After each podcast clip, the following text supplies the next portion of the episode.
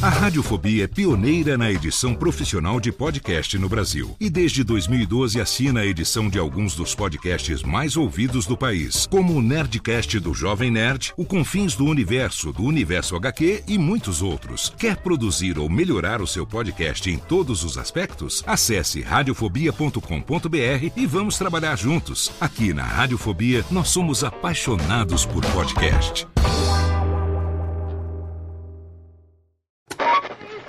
20 horas e 25 Sim, senhoras e senhores, está começando a partir de agora o primeiro Radiofobia. Hoje totalmente fenomenal, um programa especialíssimo apresentando pra você. Radiofobia, senhoras e senhores! Incrível, espetacular, nunca antes da história das internets se imaginaria. Mais uma edição do Radiofobia, sim! Eu quero mais palmas hoje, não? Quero muito mais palmas, porque hoje Está no ar o Radiofobia. Desde 2009, trazendo pro podcast o melhor clima do rádio ao vivo.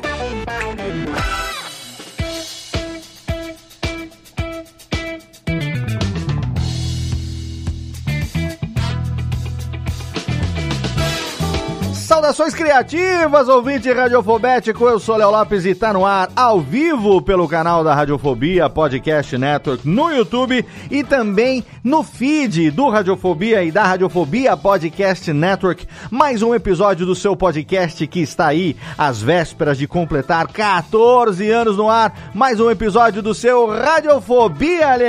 Sim, Rubens e Jorge, caprichem nas palminhas. Hoje eu quero muito mais palmas, muito mais palmas. Hoje eu quero mais palmas. Exatamente, palmas eletrônicas e falsas aqui nos seus nossos anões. Chega agora, queridos, meus upalumpas preferidos, porque hoje nós temos um programa que é para falar sobre criatividade. Hoje a gente vai falar aqui sobre os caras que são craques na edição de vídeo, que dividem com a Radiofobia Podcast Multimídia a tarefa de ser aí o lado criativo da edição de vídeo dos nossos queridos amigos do Jovem Nerd. Eu estou falando do Estúdio 42, que tem dois de seus sócios fundadores aqui hoje. E para recebê-los, eu tenho diretamente de São Bernardo do Campo o pai das gêmeas, aquele que, olha, se, o que não falta para um pai de duas meninas gêmeas é criatividade. Haja visto, diga-se de passagem, Tiago Fujiwara está com a gente aqui. E aí, pessoal, boa noite, tudo bom? Ti, criatividade na pandemia, quem testemunhou seu Instagram viu como foi que você descascou uma banana por dia ali para manter as meninas ativas e vivas e saudáveis dentro daquele apartamento. Parabéns, poderia trabalhar a- com- além de ser um excelente agente de turismo e especialista nas viagens eróti- é, exóticas, né? Você poderia ser um cara extremamente de criatividade, hein? É, mas aquele lance da cabeça vazia é oficina do demônio, né? Então, aquele teve, aquele teve espaço para trabalhar. Pois é. E temos Por aqui. dois ainda, né? Por Ex- dois. Nossa, nem me fale dividido por não. E assim, ainda bem que as duas, elas são boazinhas a ponto de uma gostar do que a outra gosta também, né? Porque se fosse eu gosto dessa brincadeira, eu não gosto dessa, ia ser triste, hein, Ti? Falar a Não, e verdade, no hein? apartamento de 50 metros, É. a gente não tem chance pra, pra opção, não. a Não opção tem. é ou aceita ou vai pro quarto. né? Nossa, que a gente acompanhou, tá? De você, Aline, então, de parabéns. Ô, Rubens e Jorge merecem a salva de palmas pra criatividade do casal de pais. Pai e mãe na pandemia que sobreviveram muito bem. Duas geminhas. Manda um beijo pra Japinha, que eu adoro essas japinhas. E também tenho diretamente de salto aqui no interior de São Paulo, pertinho de Indaiatuba, o homem que me deu essa camiseta ontem aqui. Veio na minha casa celebrar comigo meu aniversário de 48 anos, junto com sua namorada Marcinha. Manda um beijo aí, Tênica. Para Marcinha. Obrigado, meu querido Júlio Macode. Olá, Léo Lopes. Muito feliz e honrado pelo convite de ontem. Obrigado. No final de semana. Tava bom o fim Já- de semana, Já delícia. estou pré-convidado para o aniversário de 4.9 Já e pré-convidado para o de 50, que, segundo consta, será o último. De 50 vai ter festança. Se eu chegar até lá, Foi o que eu. De você cinco. que disse, eu estou dizendo, se estou reproduzindo suas palavras. Não, vai ser entendeu? o último que eu celebro com a família. Dali pra frente é só Ah. eu e Natália no mundo. Ah, então tá aí- Exatamente. aí é justo, o é último justo, que eu vou é celebrar em família. Se eu chegar nos 50 saudavelmente, vai ter festança, mas vai ter festança daquelas mesmo de arrasar quarteirão, Julio. Muito Tô falando aqui e já, estamos aqui hoje com os meninos Exatamente, que estão aqui hoje dando o ar da graça. Que você pode ver aí que são meninos, né? Meninos, nós são meninos. Eu tive né? o prazer de conhecê-los agora, no mês de maio, quando a gente esteve junto ali num evento pa, para, pa- um evento comercial que o pessoal lá do Magazine Luiza ofereceu para um de nossos clientes em comum, que temos em comum, que é o pessoal do Jovem Nerd. Então, eu tenho a honra de receber aqui diretamente do Estúdio 42, meus amigos Guilherme Og e Uli Candal. Sejam bem-vindos ao Radiofobia. Valeu, Léo. Valeu, Júlio. Valeu, Thiago. E aí, Uli? galera. E aí, Gui, tudo bem? Finalmente deu certo o nosso papo, hein? Ó, até que não demorou tanto, hein? Pois é, Né? faz o que? Dois meses. É, dois meses, quase três aí que a gente se encontrou.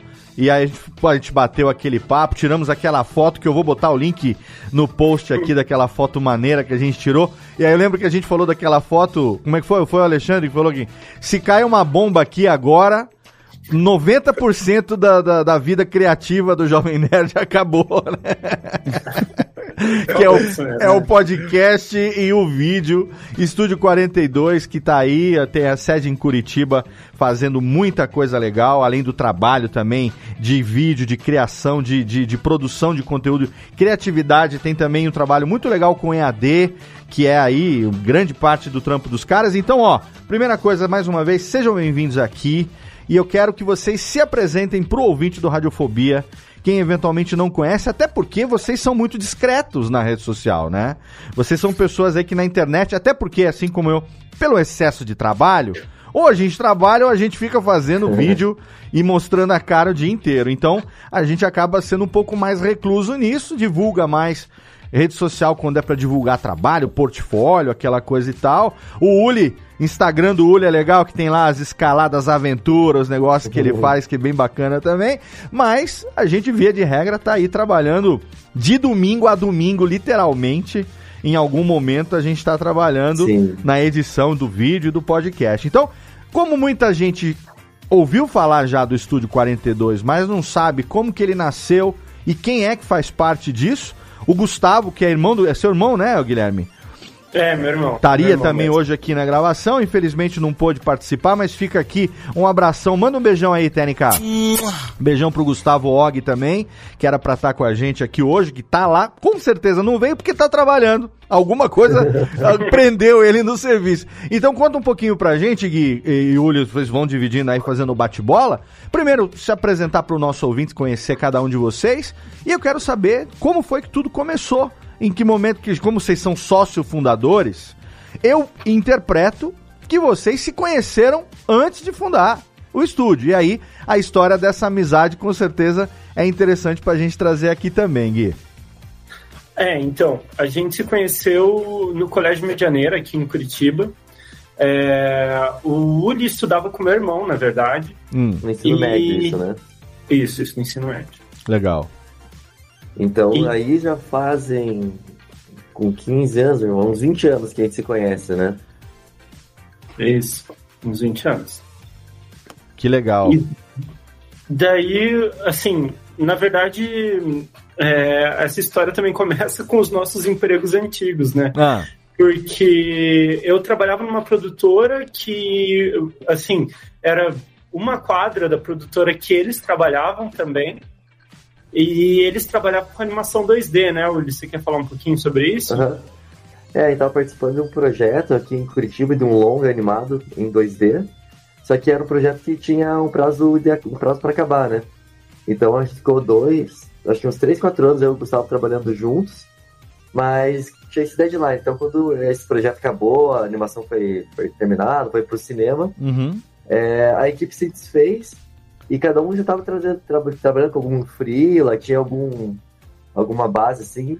E falou, ah, putz, em vez de cada um ficar sozinho, por que não junta os freela e começa a, a trabalhar junto, né? Claro. E daí coincidiu, coincidiu que o Gui também estava no processo de, de mudança lá e todo mundo era um pouco da mesma área, assim, né? Claro que eu e o Gustavo estavam mais na animação e o Gui estava mais na parte de edição mesmo. Certo. Mas foi o, o momento de a gente ah, então cada um tem é, aquela história, assim, cada um tem um pouco de habilidade desse conteúdo. conteúdo. Mas aí você e o Gustavo fizeram o ensino médio juntos, estudaram juntos, e Aham. que é o Gustavo, que é irmão do Guilherme, né? E aí vocês foram trabalhar juntos também? Do, do- do- da escola foram trabalhar junto também? Ou vocês. é, é, foi coincidência? Como que rolou esse esquema? De, e, e o que, que vocês escolheram fazer? Por que Ah, essa boa. escolha profissional? É, o, a gente seguiu meio próximos, assim, de comunicação. Eu fiz design gráfico Tá. é, na, na Federal aqui. Uhum. O Gustavo fez artes e o Gui fez rádio e TV. Uhum. Rádio e TV? Uhum. Depois cinema, né? Isso. E então, na verdade, o eu tinha esse sonho mesmo de trabalhar com animação, com animação 2D. Só que em- naquela época eu não tinha nenhum curso muito voltado para isso. E dentro das opções possíveis, eu achei, ah, o design talvez seja uma boa porta. E em paralelo, o Gustavo já estava trabalhando um pouco já na área. Certo. E ele tinha, é, ele já estava trabalhando nesse estúdio. Então ele que me fez, ele abriu a porta pra pra mim para entrar no estúdio junto com ele, na verdade. Né? Ah, Eu legal. estagiário e depois continuei lá dentro. Legal. É. Ah, e você podia completar com a história do teu TCC épico, né, Uli?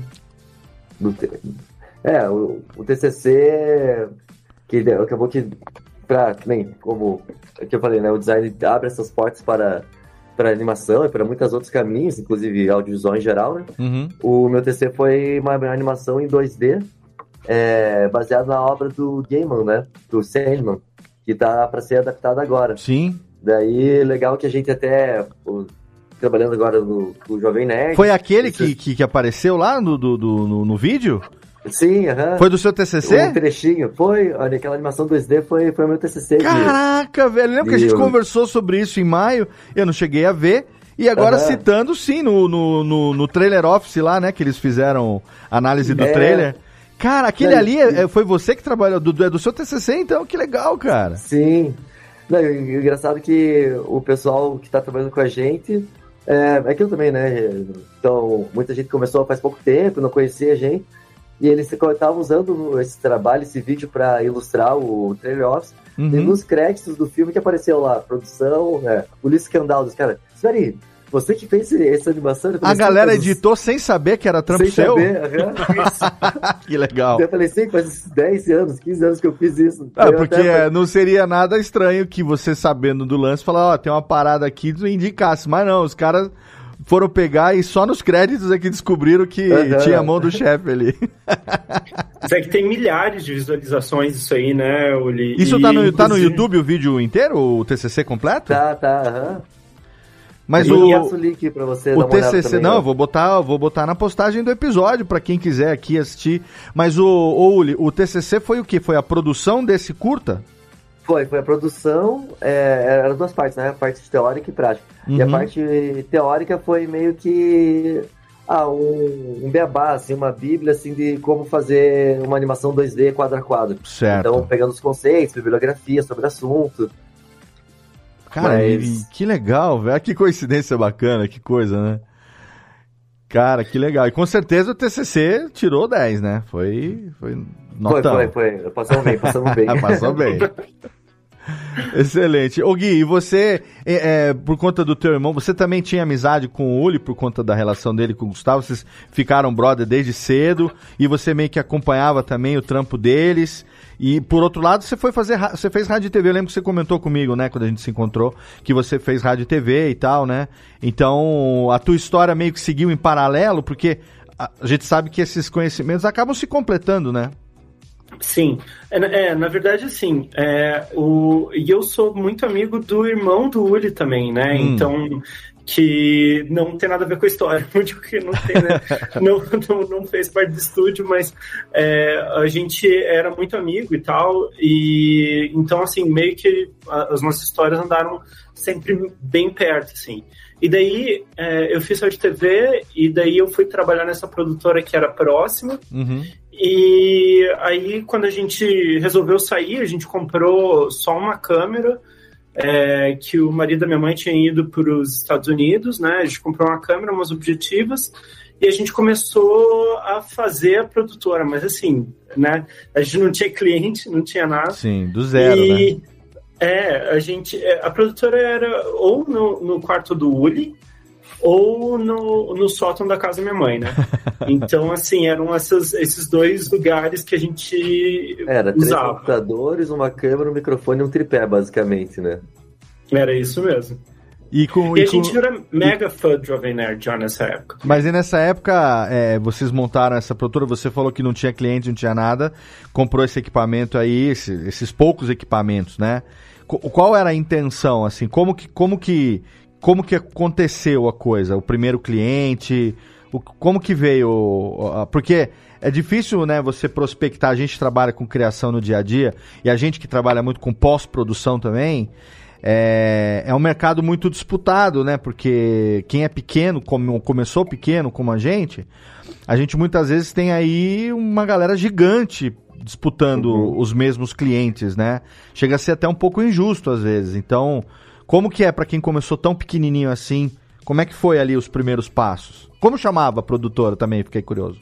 Era Estúdio 42. A gente, desde o início, ficou um tempão pra achar esse nome, na verdade, né? 42 é por causa do guia do mochileiro, alguma coisa assim, não? Isso. Ah, Sim, tá. É a Resposta resposta? tudo. É a É a resposta? Exatamente. Tá, aí tudo bem. Já dá pra entender então que a nerdice tava na veia desde cedo. É, é isso que é bom que agora, por exemplo, quando a gente já tá mais nesse mercado, a gente fala, ah, eu sou de 42, as pessoas já entendem a referência, né? Sim. Mas antigamente, dependendo do que você falava, ou até hoje em dia, né, dependendo quando você fala, daí, ah, mas por que 42?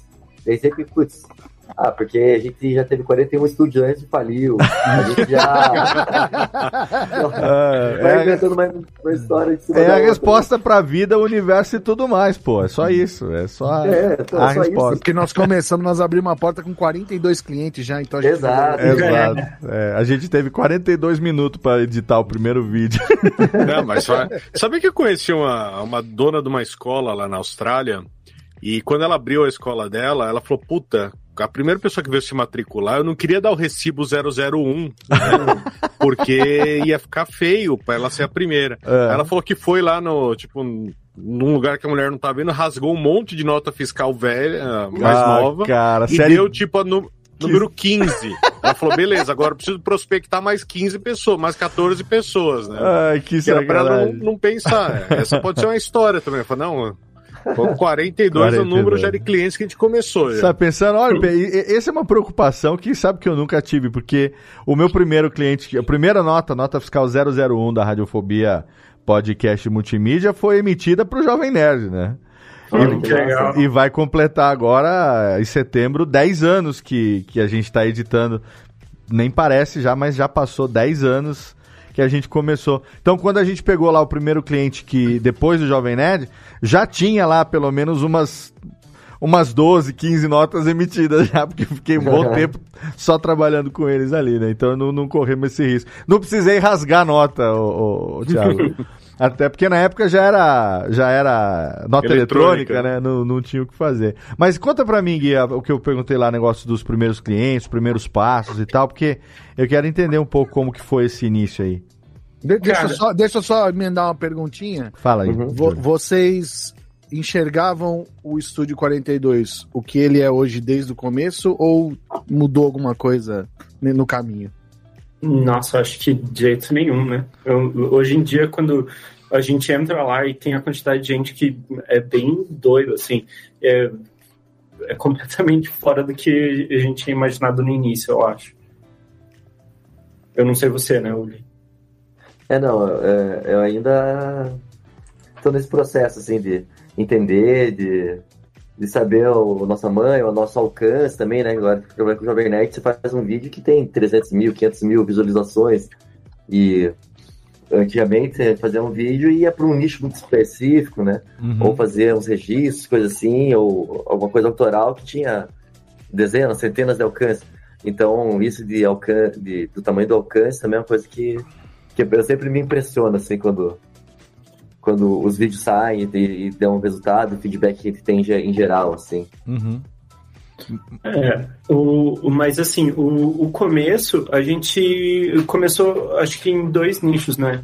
Um era produção autoral Certo. e outro era é, tentar, tentar conseguir participar digital e conseguir algum financiamento público para as ideias que a gente tinha, né? Tá. Mas assim, a gente não conseguiu virar nenhum edital e o que a gente conseguiu de, de produção autoral, assim, é, a, a gente fez mesmo na raça, né? Tem um vídeo que até hoje eu acho que a galera vê e acha muito legal, que é o Elegia, que foi um vídeo que o Uri dirigiu, Hum. que é meio uma animação e live action ao mesmo tempo. E a gente ganhou alguns prêmios com esse curto autoral, né, Uri? Legal. Uhum. Elegia. Elegia. A gente pode passar os links todos depois também. tá, não. ele tá no YouTube também.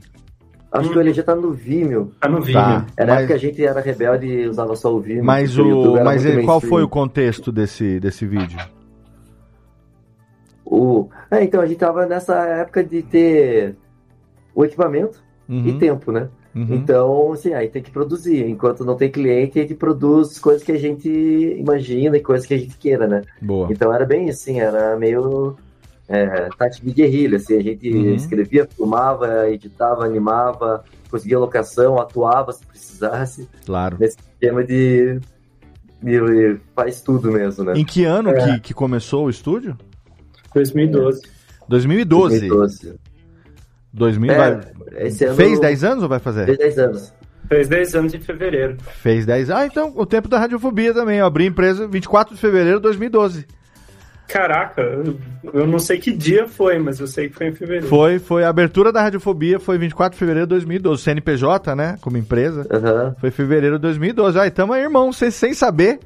A gente tá com a, tá com a mesma, mesma idade profissional aí. Mas e, e aí, como que, como que foi assim os primeiros passos? Primeiro cliente legal? A- a- como que foi essa prospecção? Alguém viu algum desses trampos autorais que vocês fizeram e se interessou? Como que foi lá aquele comecinho? O primeiro cliente pagou direitinho. é pois é, isso é importante também. É, a primeira nota foi, foi já da Market Data, né? Que é um cliente aqui de Curitiba que a gente eh, tem uma menina que é redatora na Market Data, Uhum. que ela tinha um texto muito legal. Aí a gente perguntou se podia gravar o texto dela, ela falou que sim. E aí a gente gravou e tal, ela adorou, ela tinha um blog grande na época. E daí. É, na época dos blogs, né? Tá, sim, sim.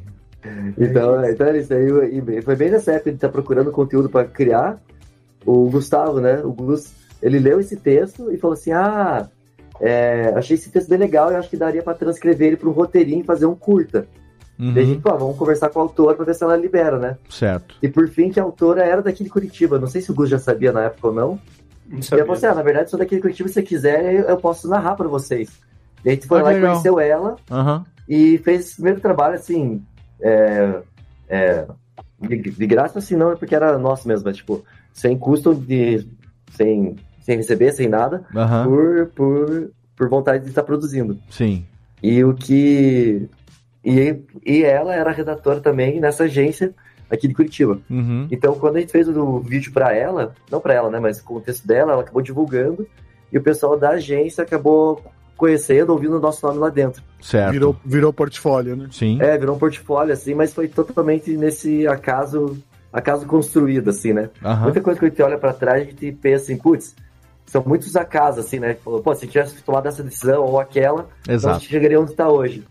Mas Exato. a gente começa a perceber também que são acasos que, pô, aí tava tentando, né? Então, produzindo, criando conteúdo e algum ou outro acabar dando uma- mais frutos, né? E esse foi um caso, assim, que era um vídeo mais pra gente brincar de, da narrativa, brin conhecer os equipamentos, fazer um portfólio próprio, e acabou entrando dentro de uma agência e eles já.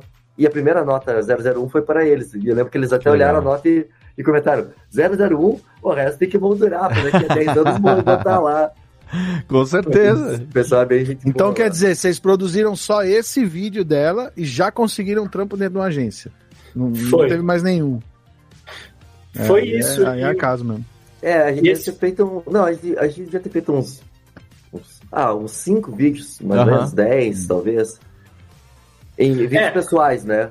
Uhum. Esse foi o primeiro que virou, de alguma forma, que virou job, né? Legal, legal. Os outros ficaram mais por portfólio e, e estudos, assim, né? Sim. Isso, mas esse vídeo que a gente produziu para eles já, tipo, logo em seguida eles já chamaram a gente para produzir um vídeo daí, né, que foi esse da nota 001, que é, era um vídeo já, assim, que, que ele era um pouco complexo, ele ficou muito legal e daí eles botaram e daí já foi um vídeo que recebeu um primeiro prêmio já. E assim, foi eh, acabou sendo uma parceria muito rápida e dando fruto muito rápido, assim. Que e legal. aí eles começaram a pedir é, job pra gente meio que com uma certa frequência, né? E isso que, que deu pra gente a chance da gente conseguir alugar o primeiro imóvel, que era um- uma biboquinha, assim. E a- qual era a, a, a característica desses vídeos? Que tipo de trabalho que era? Com, é, uma- em, que, em que animação, comercial, publicidade? Qual era o foco desses vídeos? Esse primeiro era publicidade, né? Então, Aham. assim, ele tinha. Era gravação, mas uma gravação bem simples. E aí também finalização com é, after e tal, animação, uma animação simples. Mas é, como já era uma coisa assim que a gente super dominava, o vídeo já ficou bem bonito, assim. Aham. Mas isso também aconteceu porque a gente tinha muita é, experiência antes trabalhando em outros lugares, né? A gente Sim. não, não foi completamente Claro. na raça, né? Pelo menos os processos a gente dominava. Claro, mas a gente tá falando de vídeos de, de comercial, que é tipo comercial de TV, 30 segundos, um minuto, assim? Ou que tipo de vídeo é? Comercial pra internet. Pra internet. Então, assim, Vídeos curtos. É, é, é tipo Era mais- e-mail era mais marketing. É meio marketing interno, é, interno É. ou pra, pra base de, de clientes deles, né? Tá, mas é vídeos aí mais ou menos de quanto, qual a duração? Só pra eu ter mais ou menos uma ideia. Um minuto, não É. sei, um a três minutos geralmente. É. Tá, Esses vídeos vídeo curto então, é máximo. curtinho, né? Uhum. Ah, e a maioria deles foi utilizado para institucional, digamos, para a empresa distribuir internamente. Não, para vender, né? Pra vender É, mesmo. é, por exemplo, é, o primeiro, esse primeiro era da GE, de uma máquina de, de raio-x, que na, na época era super última geração, assim, essa máquina de raio-x. Uhum. Então, de, qual, de qual empresa? GE, General Electric? É isso, aham. Isso. Eu, eu sou funcionário da General Electric, vocês estão de parabéns. Nem já aproveito. Nem vivo já provei, ó. Isso. Muito bom. Ainda bem, Júlio. Agora, se não fosse a sua aprovação agora, o trabalho de 10 anos atrás não teria acontecido. Muito obrigado. alguma coisa tá lá, né? explicado agora aqui. O agora o Marty McFly entrou no DeLorean, voltou, levou a, levou a autorização do Levou o Júlio. joinha levou o joinha do Júlio. Tá aqui, ó, seu viado.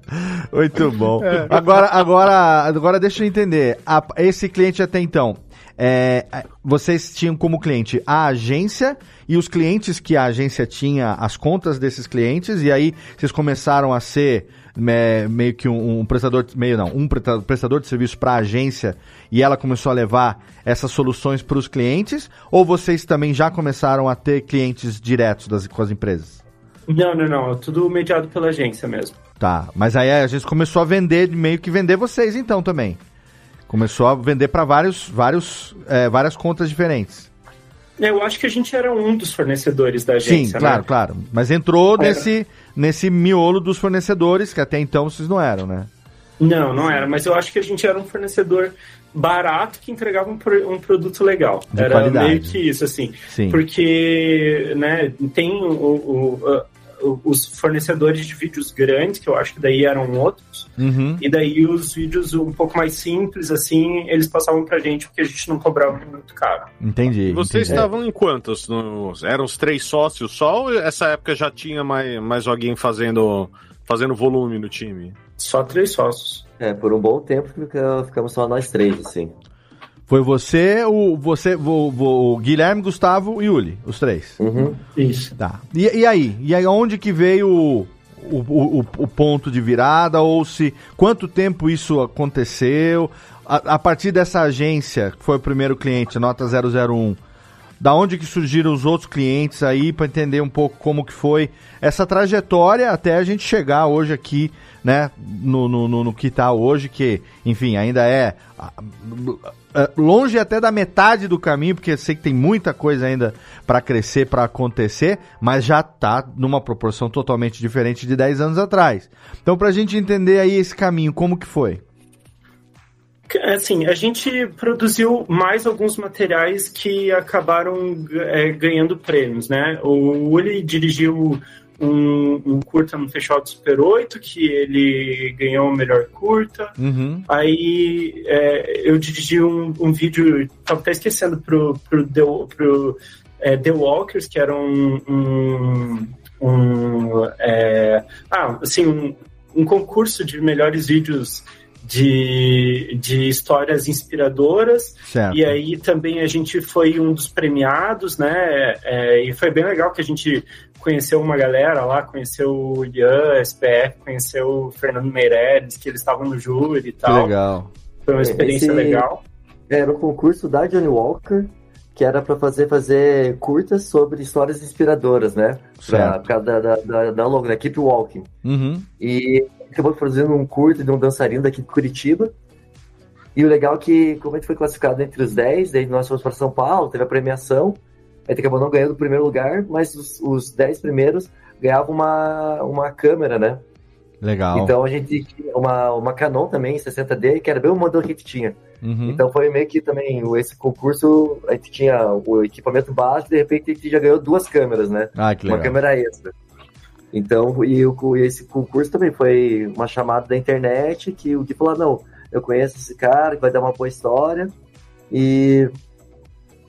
E é isso, né? A mesma Uhum. coisa, assim, produzir, produzir, às vezes não, não, não rende nada, ou não rende prêmio, não rende dinheiro, mas às vezes eh, pode voltar alguma, alguma coisa direta, assim, né? Sim, com certeza. É, você tá ali fazendo portfólio, gera- é, produzindo, em algum momento, né, acontece essa, essa, essas oportunidades, né, vão, vão, vão Uhum. surgindo, né?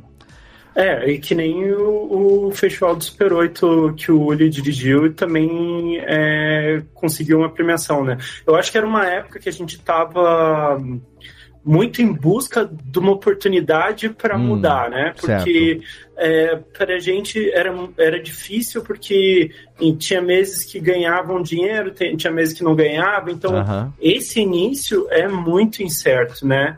E aí o, o, o nosso ponto de virada foi, né, o, a- com a tua situação lá com, o- com o, pessoal do Pixel Wolf lá, né? É, é, o.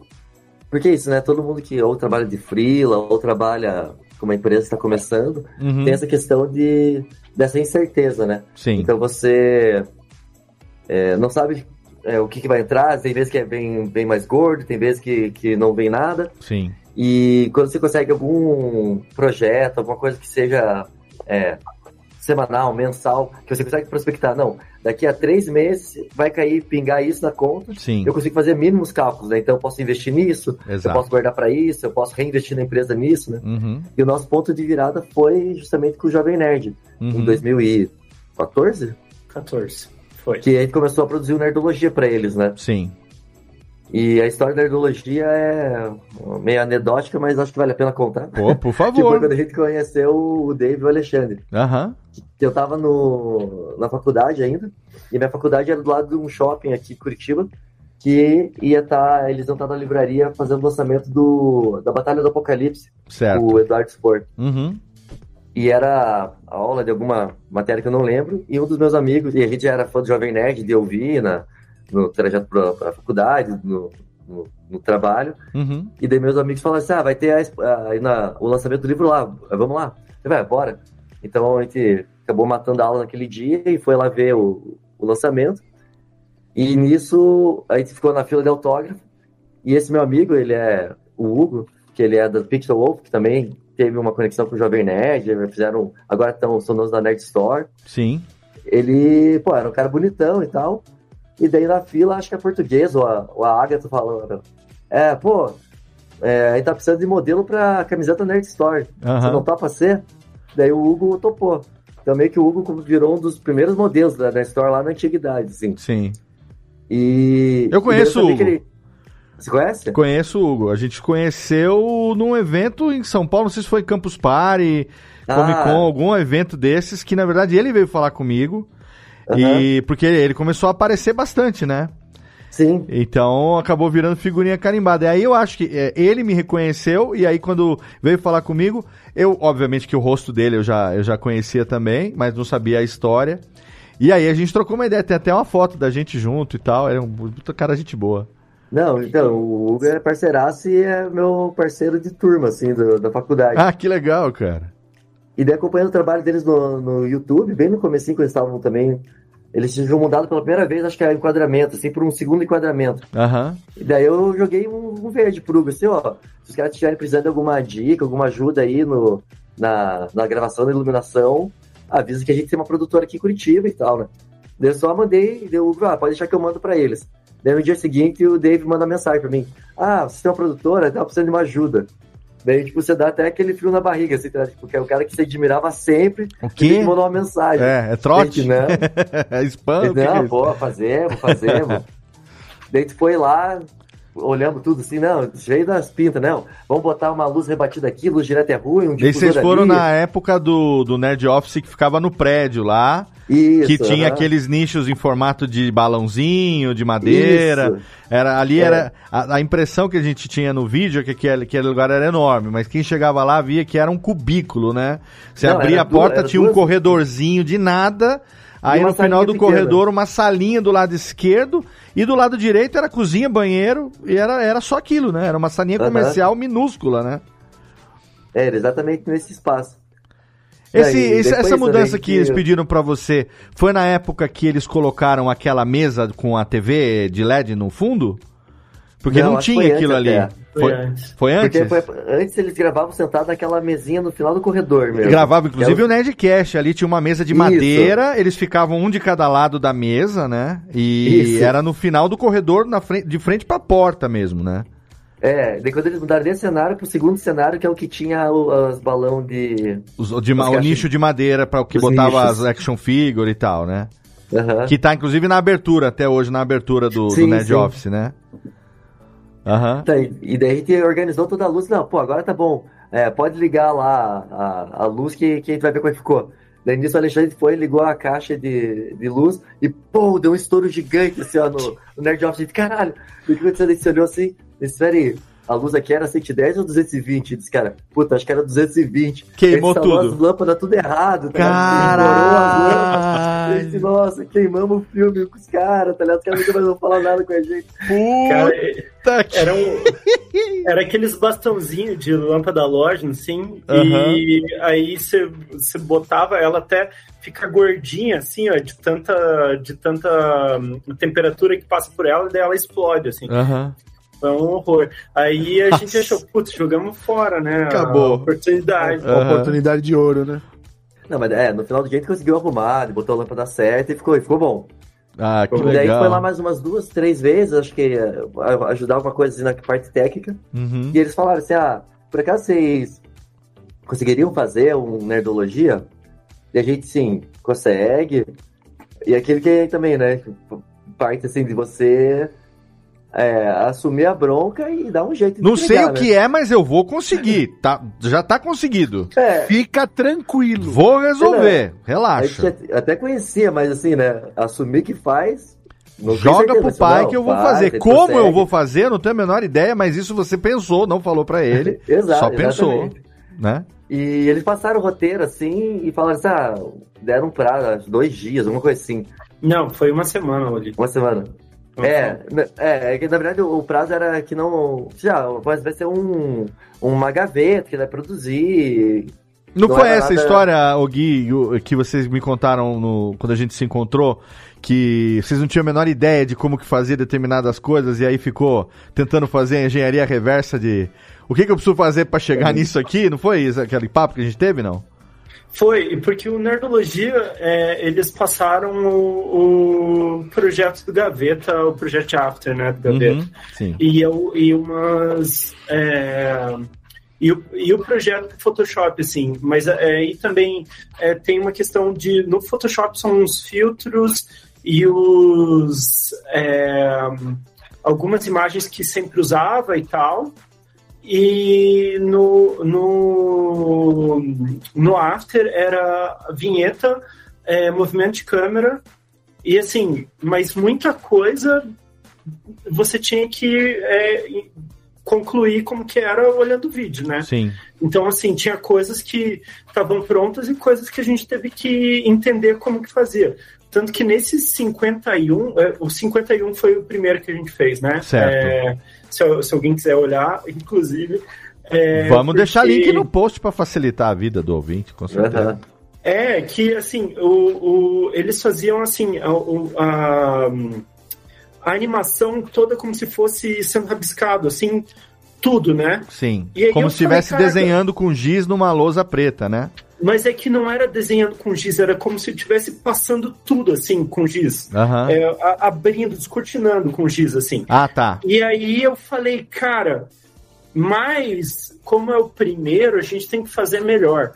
Aí eu falei, cara, eu vou fazer como se, como, como se cada letra tivesse sendo desenhada letra por letra, como se cada traço tivesse sendo feito e depois passando por cima onde tinha a cor. Uhum. Cara, é, foi um trabalho absurdo e, e não precisava, porque ninguém presta atenção Sim. nisso. Só que daí, quando você tem uma oportunidade dessa, você fala, cara, tem que fazer valer, né? Claro. 300%, né? Com certeza. E eu, eu acho que você também, eu lembro que eu virei a noite fazendo e eu, e eu acho que você também virou a noite. É, não, porque é um projeto complexo fazer, né? Agora que você já tem uma bagagem, sabe como fazer, mas é basicamente isso, né? Não, é, não era criado do zero, mas você tinha que entender o que, que já foi feito, como que era feito, e tentar replicar e ainda dar um toque a mais, assim, né? Uma valorizada a mais. Com certeza. Ele entregou, e daí o Alexandre dele mandaram uma lista assim de alteração que não parava mais. Bem-vindo ao meu mundo, é isso aí. Uhum. E daí eles falaram assim: vocês conseguem alterar para amanhã? Porque a gente já quer botar no ar. E a gente, como assim botar no ar? Não ia ser só um teste? Ele falou: não, é, vamos alterar e já tá valendo. Uhum. E, e, a partir assim, de agora é vocês. E é, a partir daí... de agora é vocês. Daí, a partir do momento que a gente fez esse teste, aí, pô, nunca. A partir de agora é vocês. Né? É nessa qualidade e é semanal. quinzenal, não sei periodicidade. Era mas... semanal, era semanal. Então, mas é... e aí, e assim, né? Aí o Guilherme já colocou a primeira barra lá em cima. Não deu nem espaço para fazer o upgrade depois, ele já entregou com a barra lá no alto. E aí, do segundo em diante, você não pode mais abaixar a barra, né? Sim.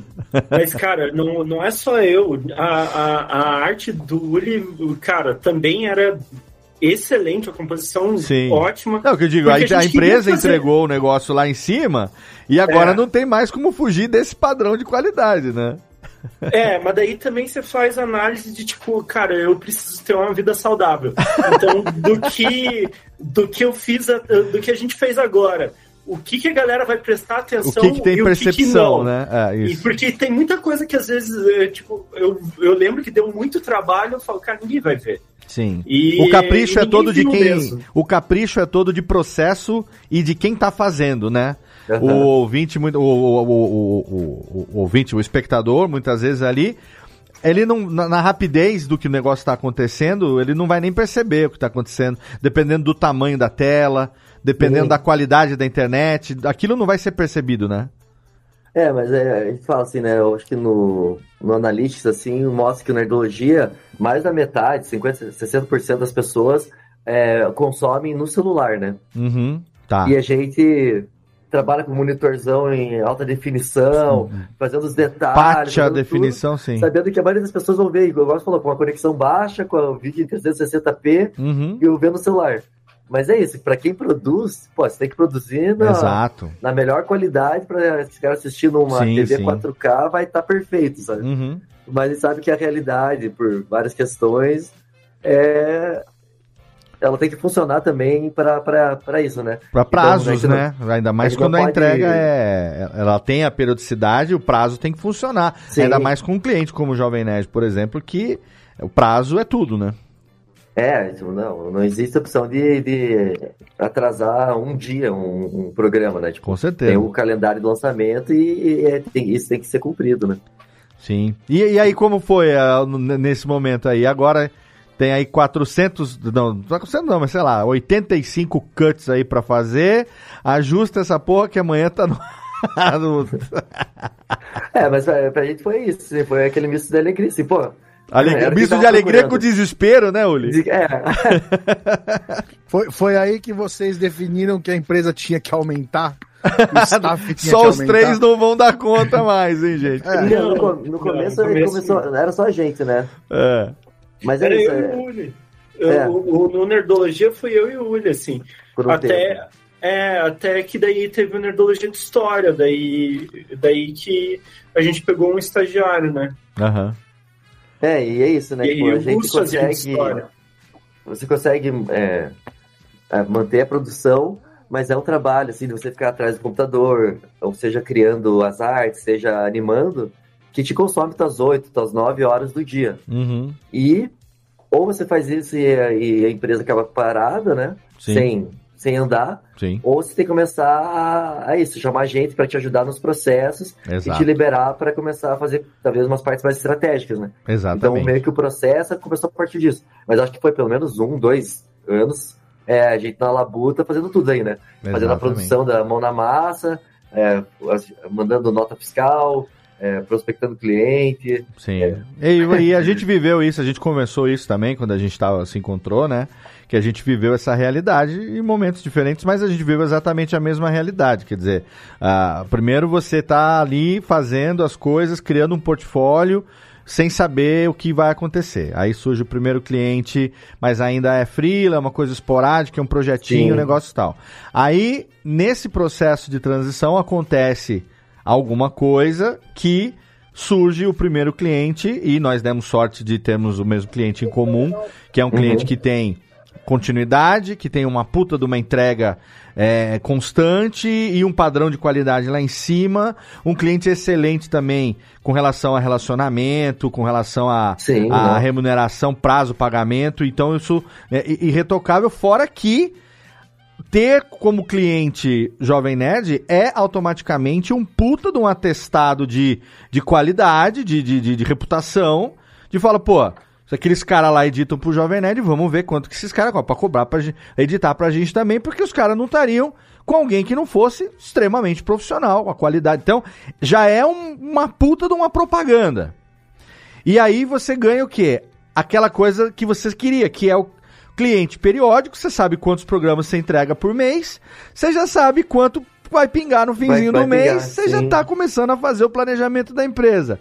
Só que aí você cai na primeira, no primeira armadilha, né, que não tem nada de ruim nisso, enfim, mas que é assim, a gente foca tanto no processo, na produção e nas entregas, que só de ter a assinatura no produto desse cliente, você já estava recebendo dezenas de e-mails por semana na sua caixa de entrada que você muitas vezes nem tinha tempo de parar para ler e era gente querendo receber proposta para você poder trabalhar para ele, só que a gente se tornou o quê? O, o gargalo do próprio processo, né? Aí Aham. vem a necessidade de começar a ampliar essa equipe para poder alguém começar a responder esses e-mails, alguém começar a fazer isso, porque senão a empresa não vai. Tinha o potencial ali, né? Mas a gente não conseguia é- dar conta é de tudo. Ou você faz uma coisa ou você faz outra. né? É, e comigo Ou aconteceu você- isso também. No momento que eu contratei alguém pra servir para ser o atendimento, pra começar a responder os e-mails, e aí o primeiro editor, digamos, pra poder, porque na, vocês ainda eram vocês dois, mais o Gustavo. Eu quando comecei era eu mesmo, sozinho durante os- o primeiro ano e meio, dois, né? Até contratar o Thiago e tal. Então, assim, cara, é uma realidade que a gente viveu idêntica. É, e que chegou o momento aí de começar a expandir, né? Porque é, expandir no sentido de ganhar mais braços para poder fazer as coisas, né? No primeiro É, momento. E, e assim, Léo, é, na verdade, até o, agora eu lembrei um pouco mais como foi. Boa. Foi o seguinte: teve o Nerdologia, Aí teve o Nerdologia de História, e aí o Gus produzia as artes do Nerdologia de História, o Uli produzia as do Nerdologia, e eu fazia a animação dos dois. Legal. E aí surgiu o Nerdcast Stories. E é, é a proposta do Nerdcast Stories. Aí o Gus foi tocar o Nerdcast Stories, e aí é, a gente pegou, acho que, o primeiro estagiário, não foi? O Nerdcast Stories na primeira vez que ele surgiu, né? Isso, não isso ele, não mesmo. ele agora no revival, lá, lá no comecinho, quando ele surgiu pela primeira vez. Isso. E daí o que, que acontece? No, no Nerdcast Stories, é, a gente. Aí a gente chega à conclusão que não, a gente precisa de mais gente mesmo. assim. E, enfim, eu me perdi um pouco agora. Não, não, porque você lembrou que aí no Nerdcast que você precisou contratar alguém por conta do Nerdcast Stories. Você falou que lembrou um pouco melhor como foi que a coisa aconteceu, que só Sim. vocês já não iam mais dar conta mesmo, né? Aí o gargalo começou a ficar um pouco mais claro, assim, como as coisas estavam acontecendo. Ah, tá. E, e agora, voltando que eu, que eu tinha, tinha lembrado que eu queria falar. Boa. O que acontece? Com o Nerdcast Stories, a gente tem um outro produto do Jovem Nerd, completamente diferente do que a gente já produzia, e que começa a chamar a atenção dos outros clientes, do- dos outros possíveis é, clientes também nossos, Uhum. né? E aí é, a gente tem duas assinaturas. E a gente começa a ver que no Nerdologia a gente chama muita atenção para produzir materiais que são didáticos, né? Uhum. Mais interessantes, muito mais interessantes do que eram produzidos naquela época pela grande maioria das empresas de educação. Certo. E daí que a gente é, fecha os primeiros contratos de educação à distância Ah. é, e que daí su- surge o primeiro, né, os primeiros braços do estúdio voltados para isso, né? Ah, tá, entendi. Porque a- a- a- o método, o processo do Nerdologia é um processo didático, diferente, por exemplo, é, de um vídeo como um Nerd Office da vida ou um trailer e tal, que você tá ali mais no contexto do conteúdo e traz referências e traz piadas e brincadeiras e tal. Uhum. O Nerdologia tem o lado didático, onde você visualmente complementa a informação que está sendo passada em áudio. E ele basicamente é isso mesmo, ele é uma aula, né? Ele é Sim, uma aula é- sobre aquele tema, né? E é uma e assuntos científicos, né? Então Sim, sim. é, coisas é, densas e só que com o conceito desde o começo criado pelo Alexandre, pelo Dave lá no quando era um quadro de office, que é isso, pegar coisas com, complexas, conteúdos densos e trazer de uma forma mais palatável, assim, né? Para uma linguagem mais da internet. Perfeito. E, e isso é, é inovador, assim, sempre foi, né? Desde a criação deles. E você pegava, assim, a, a, as educação à distância, as aulas que tinham, era basicamente um professor ou com um croma atrás, com alguma coisa passando, ou com uma televisão explicando, Sim. e 40 minutos uma pessoa falando e sem zero apelo visual para para criança, para adolescentes, né? Perfeito, perfeito. Pra Então- segurar a audiência, né? É, então as empresas começaram a perceber isso, assim, tipo, ah, se a gente quer renovar, a gente quer que, que sei lá, nossos eh, eh, estudantes eh, tenham engajamento, a gente tem que estar procurando essa linguagem do que está acontecendo hoje em dia, que seja Claro. na internet, seja nesses produtos. E o Nerdologia sempre foi um, é um, um carro-chefe nessa parte de educação dentro do YouTube Brasil, né? Uhum. Então ele abriu algumas portas pra gente de é, empresas de educação ou voltadas para essa área de educação, Ah, que legal. pelo Nerdologia também, né? Que E- legal. E na, na produção para a área de educação também, e daí é quando desagou, assim, a gente viu, cara, a gente precisa de muita gente. E porque se- são, são sempre demandas muito grandes, né? É, em 2019 a gente fechou um contrato com o IESD para re, reeditar algumas aulas que eles tinham lá. Cara, eram 5 mil aulas, aí não tem como, entendeu? Nossa. Aí você. Daí a gente conseguiu montar uma equipe, daí, ao mesmo tempo que o Nerdologia é um processo super artesanal, como que a gente faz para expandir esse workflow para a gente dar conta de entregar 5 mil aulas, sendo que a gente entregou até agora, sei lá, é, 300 nerdologias até é, naquela época, eu não lembro quantos eram. Aham. Então, assim, em todos esses anos, né? Então, como que a gente é, pega É um esse volume gigantesco, né? É, e tipo, sei lá, como que a gente pega esse prato do chefe e transforma num espoleto, sabe? Exatamente. Então, tipo, é. é muito difícil essa, essa, essa, essa transição, porque você tem que treinar bastante gente também e, e dominar os processos, assim. Sim. Então foi, foi um, um desafio que a gente teve também. Mas E daí, rolou esse contrato? Deu né? certo? Deu certo? Deu, claro que deu. Tem Caraca. que dar, né? Não, não, tem sim, dar, mas. né? Ah, não, é porque às vezes o escopo é grande demais para aquele momento, ele não dá certo naquele momento e acaba dando no momento futuro, enfim, não é incomum disso acontecer. Mas esse esse projeto gigantesco aí, ah, o que que é IESG? É Estúdio de Educação de alguma coisa, né? Não, é Instituto de Educação aqui de Curitiba. Ah, de IESG, Curitiba. o nome. Tá. E, É. e aí deu, rolou. Então conseguiu estruturar, conseguiu criar o processo e atender essa demanda, que é uma demanda gigantesca, né? Aham, sim. Caraca, que legal. Nossa, que, que história legal, hein, meus amigos? Tem mais, hein? Não saiam daí que já já tem mais. A gente vai aqui agora pro nosso bloco de recadinhos. Pra tomar aquela aguinha aqui, galera que tá ao vivo no YouTube, fazer aquele, aquele pipizinho. E daqui a pouco a gente volta com perguntas do Tiagão, perguntas do Júlio e perguntas que os nossos queridos ouvintes estão mandando aqui também pelo nosso canal do Radiofobia no YouTube. Então vamos rapidinho pro nosso intervalo. Já já a gente volta com muito mais Guilherme Og, nosso querido Uli, do Estúdio 42, hoje aqui no seu Radiofobia, aliás.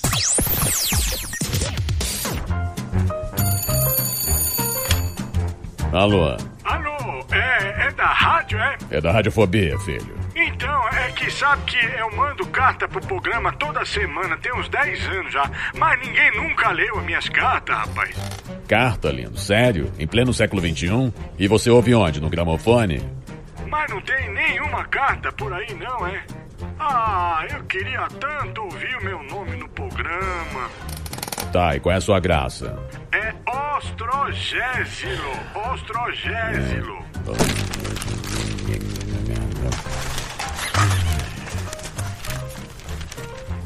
Achei sua carta, mas vamos te chamar de Totô, tá?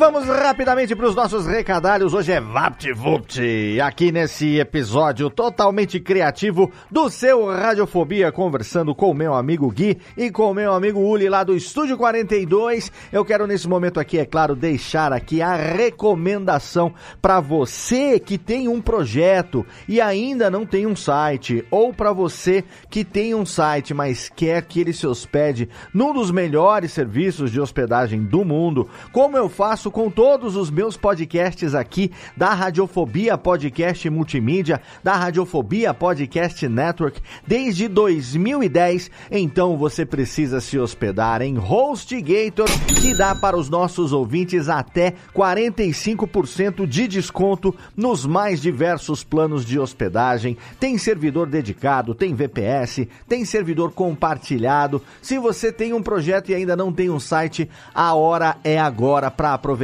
até 45% de desconto. E você também pode se matricular na HostGator Academy, que é a plataforma que tem mais de 20 cursos feitos para ajudar as pessoas nas suas jornadas digitais. Para conhecer a HostGator Academy, é só você acessar hostgator.com.br/academy e para você poder garantir até 45% de desconto no seu plano de hospedagem, é só você acessar o nosso site radiofobia.com.br/podcast. Vai lá no rodapé da página, tem um banner escrito hospedado por HostGator ou então na postagem de qualquer episódio, você encontra ali um super banner com o Snap, que é o jacarezinho mascote da empresa. É só você clicar lá, vai ser direcionado para nossa página de parceiro e vai garantir até 45% de desconto no seu plano de hospedagem em HostGator. E aqui eu quero convidar você a participar totalmente de graça dos meus dois grupos no Telegram, exatamente. A gente tem um grupo ali de produtores, apresentadores e ouvintes dos podcasts da Radiofobia Podcast Network. É só você acessar t.me barra Radiofobia Network e ali você vai ter contato comigo, com todos os integrantes de todos os podcasts aqui da casa, além de muitos amigos, ouvintes e podcasters que fazem parte lá do nosso grupo. E se você também se interessa por produção de podcasts, você tem o grupo do curso de podcast que você pode participar também inteiramente de graça. E além de ter contato diário ali comigo, você vai ter contato também com outros produtores que estão sempre compartilhando informações e conteúdo relacionado à produção de podcast. Para você poder fazer parte desse grupo, é só acessar t.me barra o curso de podcast t.me barra o curso de podcast. Se certifica lá que você está entrando no grupo Curso de Podcast com Léo Lopes. É de graça, não precisa pagar nada. E ali você vai ter contato no dia a dia para poder saber como melhorar a qualidade do seu podcast e também ajudar a gente compartilhando informações e conhecimento para que essa comunidade de produção cresça cada vez mais. Espero você lá nos nossos grupos do Telegram. Agora, Técnica, roda a vinhetinha e chama de volta meus amigos, porque tem mais a segunda metade desse papo muito legal com o Uli e com o Gui pra gente conhecer a história do Estúdio 42, hoje aqui no seu Radiofobia, aliás. Radiofobia. Radiofobia.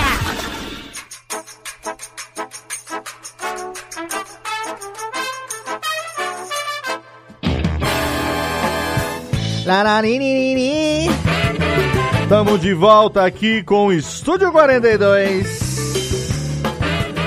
Estamos de volta à Radiofobia para você, Estúdio 42, hoje recebendo aqui meus amigos Ulisses Candal, nosso querido Uli, e também o Guilherme Og, também conhecido como o irmão do Gustavo, eles que são os os proprietários do Estúdio 42.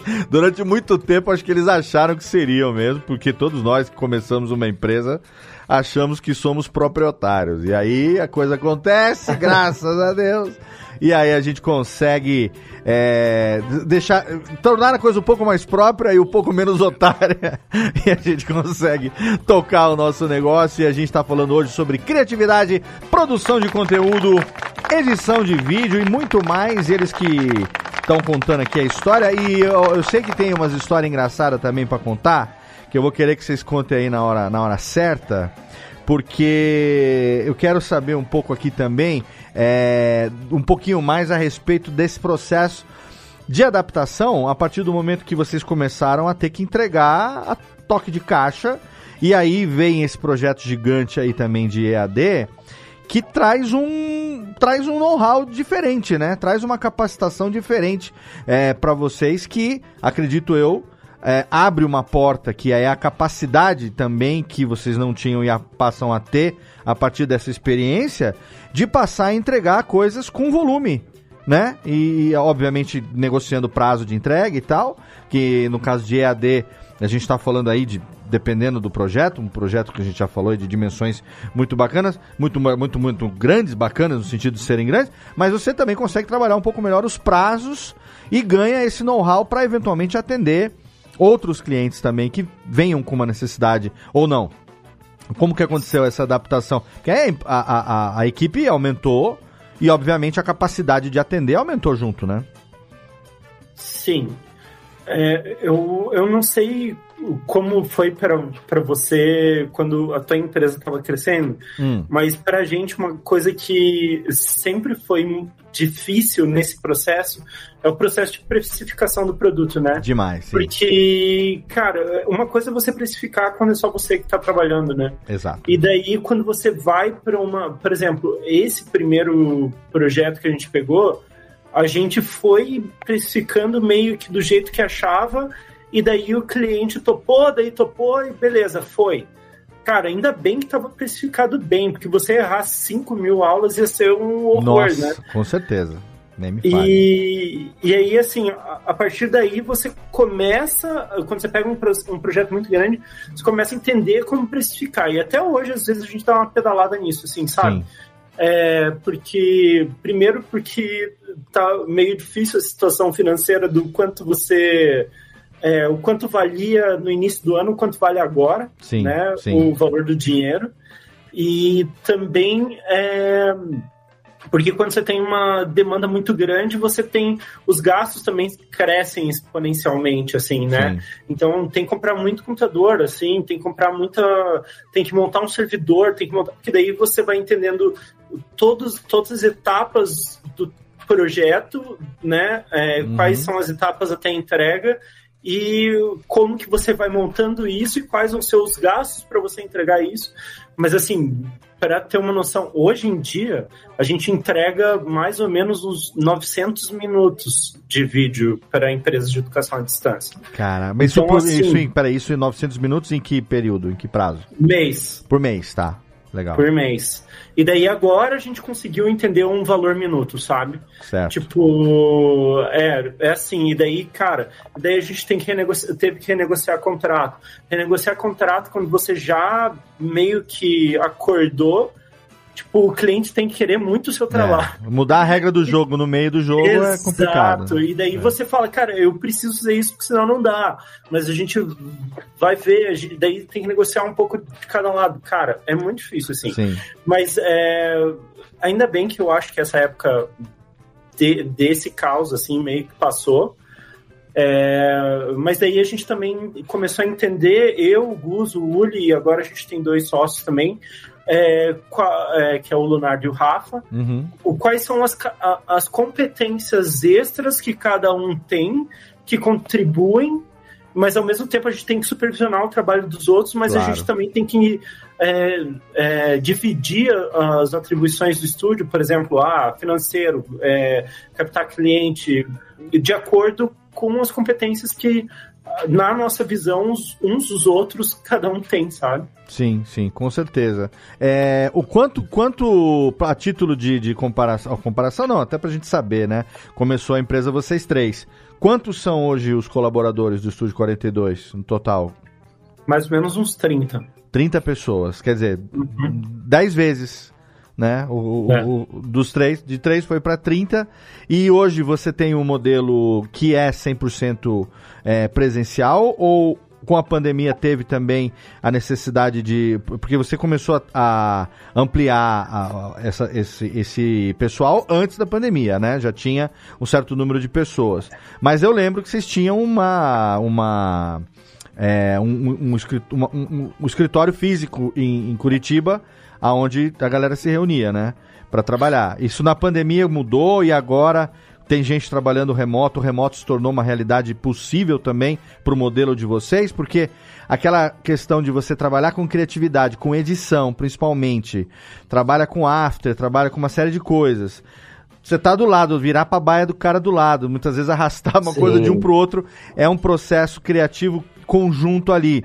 E no remoto, isso acaba tendo que recorrer às ferramentas aí de, de comunicação online, que é diferente de estar, obviamente, lado a lado na cadeira, né? É, é, na verdade, assim, depende muito do projeto.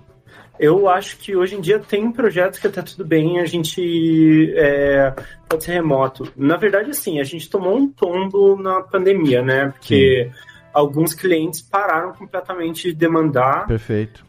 E daí é, aí aconteceu também a mudança do Jovem Nerd pedir pra gente fazer, produzir tudo. Uhum. E aí, na mudança do Jovem Nerd produzir tudo, a gente, come- a gente começou produzindo Jovem Nerd remoto, mas assim, se já é difícil delegar hoje em dia algumas coisas remotas, imagina quando você tem um projeto completamente novo e com a complexidade que é fazer a edição do Jovem Nerd. É, ainda Então, mais que eles aumentaram nossa. também a frequência de vídeos com isso, né? E depois que, que a Magalu entrou na, na jogada, a quantidade de vídeos semanais aumentou, então naturalmente vocês acabam herdando a demanda maior também, né? Você tá fazendo tudo em vídeo aí. É mais coisa É. até do que em vez de ser três por semana, agora é vídeo praticamente todo dia, sei lá. Sim, agora é todo dia, não. Agora Todo literalmente dia. é todo dia, alguns Pois dias é. com duas, dois vídeos por. Considerando nerdologia junto, né? Sim, sim, sim. Mas a gente ficou no começo da pandemia, porque um outro trabalho que a gente também tem feito e e que foi bem importante pro estúdio foi o- a parceria com o Atila, né? Uhum. Porque o Atila a gente conheceu trabalhando pelo Nerdologia, e assim que começou a pandemia, a gente tá, fez uma parceria com ele para ajudar nas lives dele, né? Certo. Ele faz as lives todas de casa sozinho, mas a gente faz a parte de, da criação dos gráficos. Da, As lives da que o. Atila fez durante toda a pandemia tem a mão de vocês ali na parte gráfica? Sim, aham. Legal. Então, o mínimo que a gente tinha que se honrar é esse, ah, esse cuidado, né? Sim, claro, claro. de social, político, né? Então, a gente conseguiu ficar dois anos totalmente remoto, assim, né?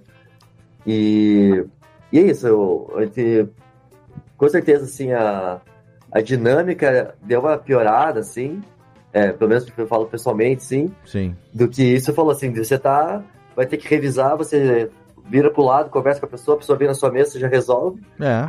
mas... Muitas mas ele vezes você vai conseguiu- ali na máquina do cara e faz, ó, Sim. clique, clique aqui, mudou esse daqui, vetor XYZ, resolveu, você ensinou Dá pro dá cara. play aí, deixa eu ver como é que tá. Você ensinou pro, tá pro bom. colaborador e, e, ao mesmo tempo já resolveu. E na próxima ele já vai saber. Isso no Sim. remoto, a velocidade muitas vezes é 10 vezes mais lento. Não, e daí a gente também tá refém da, da internet, então tinha pessoas que estavam trabalhando Fora com a gente. isso, né? Só que daí pra subir um vídeo exportado é quase um giga. Sim. Então, É, na empresa você tem a estrutura. Sim, é. Mais ou menos, Sim. puta, às vezes demorava quatro horas, seis horas. Na empresa Então, você tem estrutura de internet, você tem servidor, você tem o equipamento, você tem tudo. Muitas vezes você pode até falar, bom, é remoto, leva a tua máquina para casa, sei lá, né? Cada um Sim, a não, máquina o da empresa. tava com as máquinas, Então, né, a máquina é da empresa, mas você vai, vai trabalhar com a máquina da firma na tua casa. Só que aí tem coisas que o ambiente de estúdio já está preparado que na, na nossa casa dá fatores é. que não tem como, como esse, principalmente da internet, que quem trabalha remoto ainda com produção de conteúdo para internet sabe o tamanho de gigantesco, terabáitico aí do, do, do que a gente está falando em termos de, de footage, em termos de, enfim, né, de efeito. Sim, de baixar mais. material, né? É, imp- impossível, né, cara? Mas foi então, eh, teve esse impacto, né? Quer dizer, muita gente parou de fazer. A gente também viveu essa realidade, obviamente que a pandemia teve esse impacto, né? Para muito cliente que estava ali, eh, de repente teve que desviar, obviamente, o seu orçamento para coisas, digamos, mais relevantes para ele dentro daquele contexto, cortou. É o que eu sempre digo, sobremesa, né, cara? Você só come sobremesa na churrascaria. Primeiro, você só vai pra churrascaria quando tem uma graninha sobrando. Segundo, que você só vai comer o petit gâteau se tem realmente uma graninha sobrando. Caso contrário, você vai mesmo ali no abacaxi com canela que vem no espeto. entendeu? Você não vai pegar o petit gâteauzinho bonitinho ali, o papaya com cassis, seja lá qual for a sobremesa, se você tiver com o bolso apertado, né, bicho? E aí, quando aperta, o cara vai tirar muitas vezes aquilo que Sim. é importante pra ele ter, mas não ter não vai acabar com o negócio dele, porque a sobrevivência foi o mais importante nesse período, né? Deu pra recuperar depois? Como que aconteceu essa, essa adaptação? E agora também, nesse pós-pandemia, é, tem, tem é, pessoas e, da equipe que ainda é, dá pra ficar no modelo remoto ou vocês já estão começando a juntar todo mundo de novo? É, a gente, é, é como o falou, assim, quando no começo desse ano, a gente falou assim, não, realmente, a gente já tava pegando todo o material do Jovem Nerd, e essa dinâmica de passar arquivo, de estar formando equipe muito nova, muita gente entrando, ele falou, não, realmente vai ter que voltar presencial. Tá. É, então, do, do- de janeiro desse ano, a gente voltou meio que presencial, porque a gente Uhum. teve- que alugar um espaço novo também para ocupar todo mundo. Uhum. E ainda tem algumas pessoas que estão em home office, mas não estão tão ligadas nessa parte de produção. Já é, são funções que dá pra fazer, né? É, o pessoal de roteirização, ilustrador. Uhum. Então, pessoas que. Que é isso? eu acho que a, ma- a maior questão é o tamanho de arquivo de troca. Sim, muitas vezes Então- jurídico, contabilidade, outras coisas que dá pra fazer remoto, Sim. né? E a galera mais ali de produção, é isso que você fala mesmo, o, o tamanho do, do material que vai ter que compartilhar entre pessoas que estão envolvidas nos mesmo, no, no- em processos do mesmo projeto, né? Sim, e um vídeo às vezes precisa de três, quatro pessoas envolvidas, né? Sim, sim. Um que vai estar fazendo corte, um que vai fazendo as artes, outro está fazendo. Então, isso, tá todo mundo junto, no mesmo ambiente, é, agiliza em 100%, né? A, a produção, assim. E, e tem a questão também de que, por exemplo, ah, o Nerd Office, o Nerd Player, cara, não é uma pessoa que não consegue entregar sozinha, entende? O processo. E, e daí também começou uma, uma sessão da gente mandar um milhão de alterações para pessoa, daí a pessoa às vezes, putz, é, é difícil, né, entregar sozinho. E aí, putz, daí eu sou ansioso, né? Não sei vocês, mas, cara, daí começa a atrasar. E daí você não sabe como que tá. É. E daí você, opa, como que tá? Como que tá? Como que tá? E daí, assim, pra gente hoje em dia no estúdio, com a estrutura que a gente tem, poxa, é, ti- a galera trabalha em servidor, e daí você consegue ver o que o cara tá fazendo no servidor, Sim. você consegue abrir o projeto do cara, renderizar em daí outra máquina, corrigir. né? É, renderizar em outra máquina. Pra gente é, é importante, Sim, sabe? sim, com certeza. É, aqui, por exemplo, a minha realidade ela é um pouco diferente, porque como a gente trabalha é, via de regra, né? o 99% do nosso trabalho é áudio, né? Então, primeiro que já não é um material tão pesado assim, né? Geralmente o material mais pesado é o material que a gente recebe, né? Principalmente quando o Jovem Nerd, o pessoal grava sem compressão, vem a if, wave e tal. Mas Uhum. depois que a gente faz a primeira limpeza, toda a entrega do podcast depois vai ser em MP3, 96, 128, então diminui bastante o Sim. peso das entregas é, com, com- comparado com o material que a gente recebe. E ainda dá para eu manter esse modelo 100% remoto no meu, meu modelo de negócio, porque a gente com um Dropbox corporativo, a gente consegue né, garantindo que cada um tem ali uma velocidade mínima de internet, a gente consegue mesmo, o mesmo processo. ah, hoje a gente consegue emular esse mesmo processo que é. ah, o, o Jeff fechou o projeto lá de sonorização do Nedcast em Sorocaba. Ele falou: Ok, eu dou dois cliques aqui, eu abro no meu Reaper aqui o projeto que ele acabou de fechar lá e eu vou poder Perfeito. revisar e tal. Então, assim, ainda é possível a gente manter isso pelo pelo tipo do, do, do- do material que a gente recebe, né? Diferente, por exemplo, eu super entendo essa questão é, de vocês. Por isso que é curioso até da gente perguntar, porque quem trabalha com audiovisual sabe o, o, o tamanho dos, dos, do- dos materiais e a complexidade disso, né? Ainda mais edição de vídeo, né? Que são, enfim, layers infinitos e renderização, que é um puta, é, é o- muitas vezes demora muito tempo para fazer o negócio acontecer. E às vezes tem aquele errinho, né? Aquele negocinho que ficou e, E faz. horas, né? E faz tudo de novo, e vai as horas tudo outra vez. É, agora, uma pergunta que chegou aqui pelo nosso pelo nosso chat no YouTube. É, o Valério, nosso querido ouvinte Valério Almeida, lá de Campo Grande, no Mato Grosso do Sul, ele veio perguntar essa questão com relação a quando vocês assumiram a edição total dos vídeos do canal do Jovem Nerd, é, que teve durante muito tempo meu amigo Gaveta ali trabalhando né, junto com os caras criando uma identidade visual, muitas vezes uma identidade é, de edição também e tudo mais. Vale a pena também falar para quem não sabe, eu acho que nós, nós tá- podemos falar isso aqui sem medo de quebrar nenhum, né, nenhum NDA, né, que a gente tem assinado. confidencialidade. Exatamente, mas nós temos, né, nossos NDAs assinados com o mesmo cliente, que assim, é, nós temos também um contrato de cessão de direito criativo do que a gente produz. Né? Então, tipo, tudo que a gente, tudo que eu produzi junto com a, a minha equipe da Radiofobia é, na edição do Nerdcast ou dos pro- pro- podcasts do Jovem Nerd, é, isso pertence ao Jovem Nerd. Não é meu, né? Então, ah, que, por exemplo, a vinhetinha do, sei lá, é, Senil Alert, sabe? A gente, eu criei aquele novela alert, que é o. Faz o tum, eu falo yo, yo, yo, sabe? Na época o Azagal falava tanto de novela que nós criamos o novela alert. A novela alert a gente criou, obviamente, é uma criação, um exemplo, tá?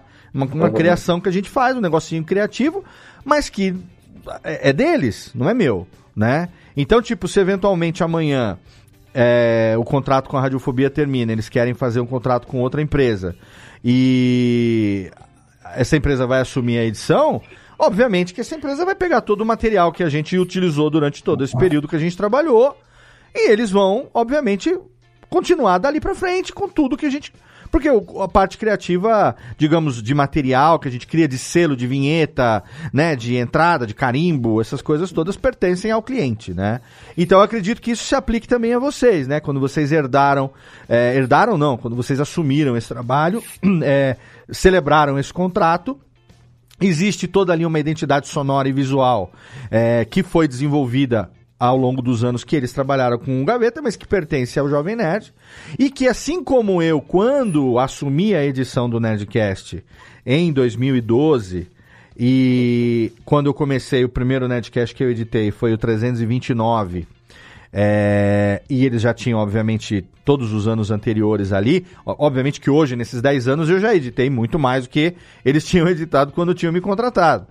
Mas a, a tarefa principal ali era é, eles estarem terceirizando um processo e essa terceirização não ser estranhada por parte de quem ia ouvir, porque se eles tivessem falado na hora, olha, a partir de agora a radiofobia que está fazendo e desse programa em diante eles que vão fazer, por melhor que eu fizesse o meu trabalho, os ouvintes iam achar defeito onde não tinha. Exatamente pelo preciosismo da, da- do produto que sempre foi feito por eles ali. Né? Então eu editei, muita gente sabe dessa história, eu editei em segredo durante é, três meses praticamente, dois, de, dois meses e meio, foram dez programas. E no décimo, tanto que não tinha vinheta da Radiofobia nem nada, depois a gente acabou inserindo as vinhetas e, e reupando os arquivos para poder ter os créditos. Foi até um, um carinho que eles fizeram por mim. Mas nos primeiros 10 programas ninguém sabia que era eu que tinha editado. No décimo primeiro, aí vem a revelação e aí foi o, o- o- a, jogada de mestre que foi assim: agora ninguém vem reclamar. Porque teve 10 programas já que o Léo fez e ninguém sabia, ninguém ficou sabendo de nada, continua a mesma coisa. Nerdcast não virou radiofobia, não virou Djalma Jorge, é o nosso, o nosso estilo, a nossa qualidade, a nossa assinatura que continua, né? E vocês passaram por esse processo também com os outros vídeos que vocês acabaram assumindo quando pegaram todo o processo. Então, a pergunta do Valério é relacionada a isso, né? Como foi a adaptação de vocês é, com relação a pegar produtos que já tinham essa identidade, que já tinham essa assinatura, e de repente ter que continuar imprimindo essa assinatura na substituição da empresa que fazia isso anteriormente. Se a, a- e se a experiência com o Nerdologia ajudou nessa adaptação também. É, o, é, o, o Alexandre David, eles são mestres nisso, né? Uhum. De, de fazer e depois contar, né? Pra não ter esse backlash, assim. Exato. Só que no nosso caso, é, não tinha como, né? Sim. Então, no momento que a gente assumiu os vídeos, a gente trocou a logo, assim, porque Claro. é, ia ser, sei lá, antiético, né? Tentar esconder ou fazer qualquer coisa. Então, pra gente, assim, por já ter feito, já trabalhar com eles há sete anos, fazer nerdologia, já trabalhar. A gente já tinha feito um ou outro é, episódio Nerd Office, quando é, ou o Gaveta não conseguiu entregar, ou era alguma coisa fora da grade. Então a gente já tinha esse, esse contato da produção, né? Do dia a dia com eles. Mas assumir ah, o- os vídeos do, do Gaveta, é, ao mesmo tempo foi, foi uma honra e um, e um pânico, né? Sim, Porque, imagino. por dois motivos. O Gaveta e o pessoal que trabalha pra ele, cara, os caras são os gênios, né? Uhum. O trabalho dos caras, a gente sempre foi referência pra gente, sempre curtiu muito. E, é, ao contrário, assim, de outros canais, outras produtoras, o Gaveta tem uma personalidade muito forte. Sim. As pessoas sabem o nome dele, sabem o rosto dele. Porque é o que você falou, assim, é, no- na nossa apresentação, né? Para as pessoas conhecerem a nossa voz, conhecerem a nossa cara. Porque, pô, no estúdio a gente já tá há 10 anos produzindo, 7 anos de Jovem Nerd, mas a gente sempre está ali atrás do computador, né? Uhum. Na parte da produção, nunca é, colocando a cara. E o Gaveta teve, tem essa característica de ser muito midiático, ser muito espontâneo, e é uma característica muito pessoal dele. E traz isso para os vídeos, né? Sim, então, sim. é, ao contrário, fala assim, ah, mudou o editor. Não, é assim, mudou o Gaveta. A galera Uhum. sabia o rosto, né? Exato. Mas pra gente foi uma, uma, uma grande escola, assim, tipo. E claro que é, no começo, assim, até a gente entender, pegar o time, porque o, o Gaveta tava fazendo isso há sete anos, dez anos, Uhum, né? Sim. Então, uma coisa que para muitas vezes para o pessoal lá era natural, a gente estava entendendo, vendo como era feito, é, tentando manter a qualidade sempre. E como a gente falou no Nerdologia lá atrás, tentando imprimir alguma coisa nova, tentando imprimir o nosso jeito, né? Uhum.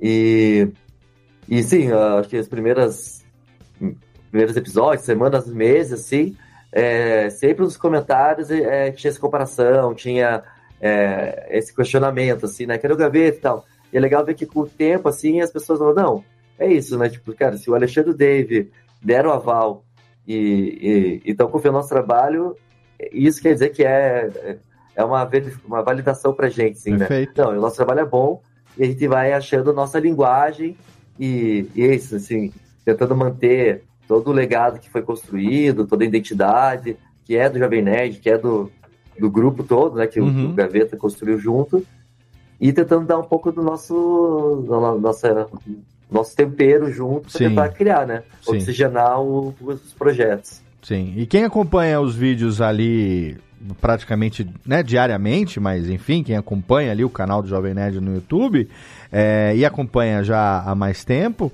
é, já percebe, obviamente, que ah, mu- algumas coisas estão mudando, digamos, estão evoluindo, né?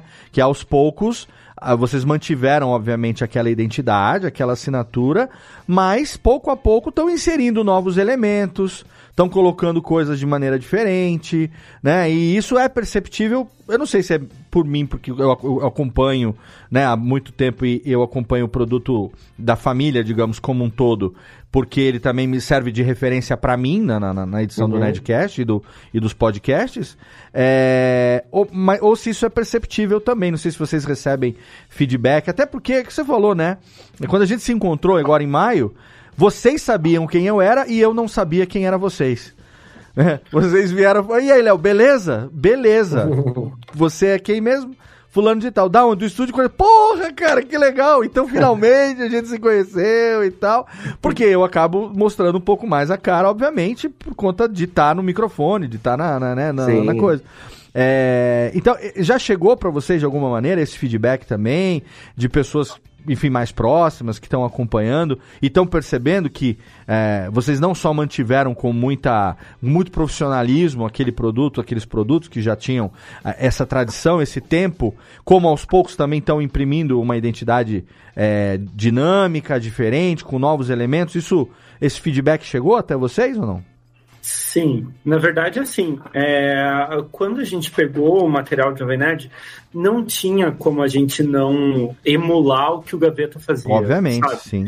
É, cara, você tá chegando, o time tá ganhando ali, você vai fazer uma coisa completamente diferente. Exato. Com todo o público já acostumado àquilo, né? Sim. E aí a gente tentava emular e tal, mas aí aos poucos, porque assim, precisa de uma equipe completamente nova, com uma competência que você sabe, assim, a gente trabalha com portfólio, né? Uhum. Quando a gente é, vai contratar alguém, a gente precisa do portfólio da pessoa e tal, aí você analisa o material dela e aí, pô, a pessoa tem um timing legal para corte, pra edição e tal. Obviamente, a gente fez também um teste antes com o Alexandre e o Dave, porque era completamente diferente de produzir o Nerdologia, né?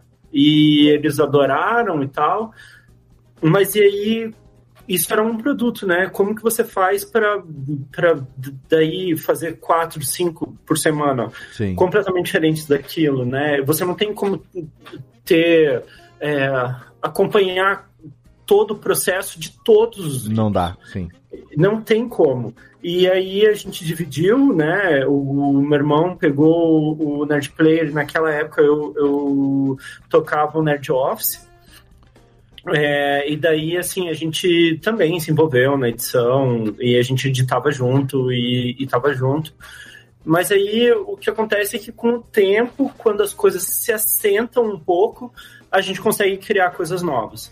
Mas assim, os primeiros quatro, cinco meses foram Deus nos acuda, né? Sim, e aí, cara, e, e, é difícil, porque eu sou muito ansioso, então eu, eu olhava todos os comentários para ver o que eles estavam dizendo na edição, pra, e daí, claro, que era, ah, o gaveta era muito melhor, daí, puta que eu E daí,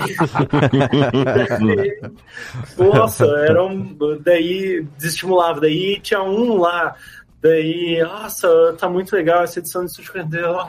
É, não, é isso. Ele faz uma piadinha pontual, assim, e daí alguém vai lá e comenta essa piada. Daí você fala, pô, é, é legal ter legal. esse feedback. E aqui ele tava falando, assim, né, de você tá produzindo material que tem 500 mil visualizações. Sim. Você vai ver os comentários, às vezes você faz uma piadinha, você vai fazer uma referência aqui, é uma série que só eu vi, lá comentário, alguém fala, ah, pô, genial, o editor que pensou nisso. Daí você fala, ah, massa. Dá um, dá um orgulho, assim, Sim. sabe? Eu um tenho gostado coração, muito. Tenho né? gostado, gostado muito das referências também. E a gente que edita, né? A gente às vezes coloca ali é, como o Jovem Nerd dá essa liberdade criativa pra gente, obviamente que depois eles na revisão têm toda a liberdade de cortar ou não e, e de sugerir coisas novas, né? Mas eles dão a liberdade pra gente também sim, no sim. processo de edição de entregar uma coisa e gostou fica, não gostou muda e tal. E aí acaba entrando é, essa, essa parte criativa do editor que 99,9% dos ouvintes nem passa batido, não sabe do que está acontecendo. Mas aquele 0,1% que percebe e eventualmente o feedback chega, Uhum. Aí é muito satisfatório você saber que a pessoa pegou, ah, uma pessoa entendeu aquilo que eu fiz. Porque, assim, a, às vezes há comentários, né, com a gente também, falando eh, no Twitter principalmente, que é a, a rede que eu mais é, vejo, e que muitas vezes as pessoas mais acabam interagindo, que mandam uh, dizendo assim, é... às vezes me mandam até direct no Instagram e tal, mas no Instagram eu vejo muito pouco, dizendo assim, é, nossa, por que que você deixou tal coisa e fez tal coisa? Como se aquilo tivesse sido aprovado por mim. Sendo que não foi, querido. É, entendeu? É, eu e minha equipe, a gente editou.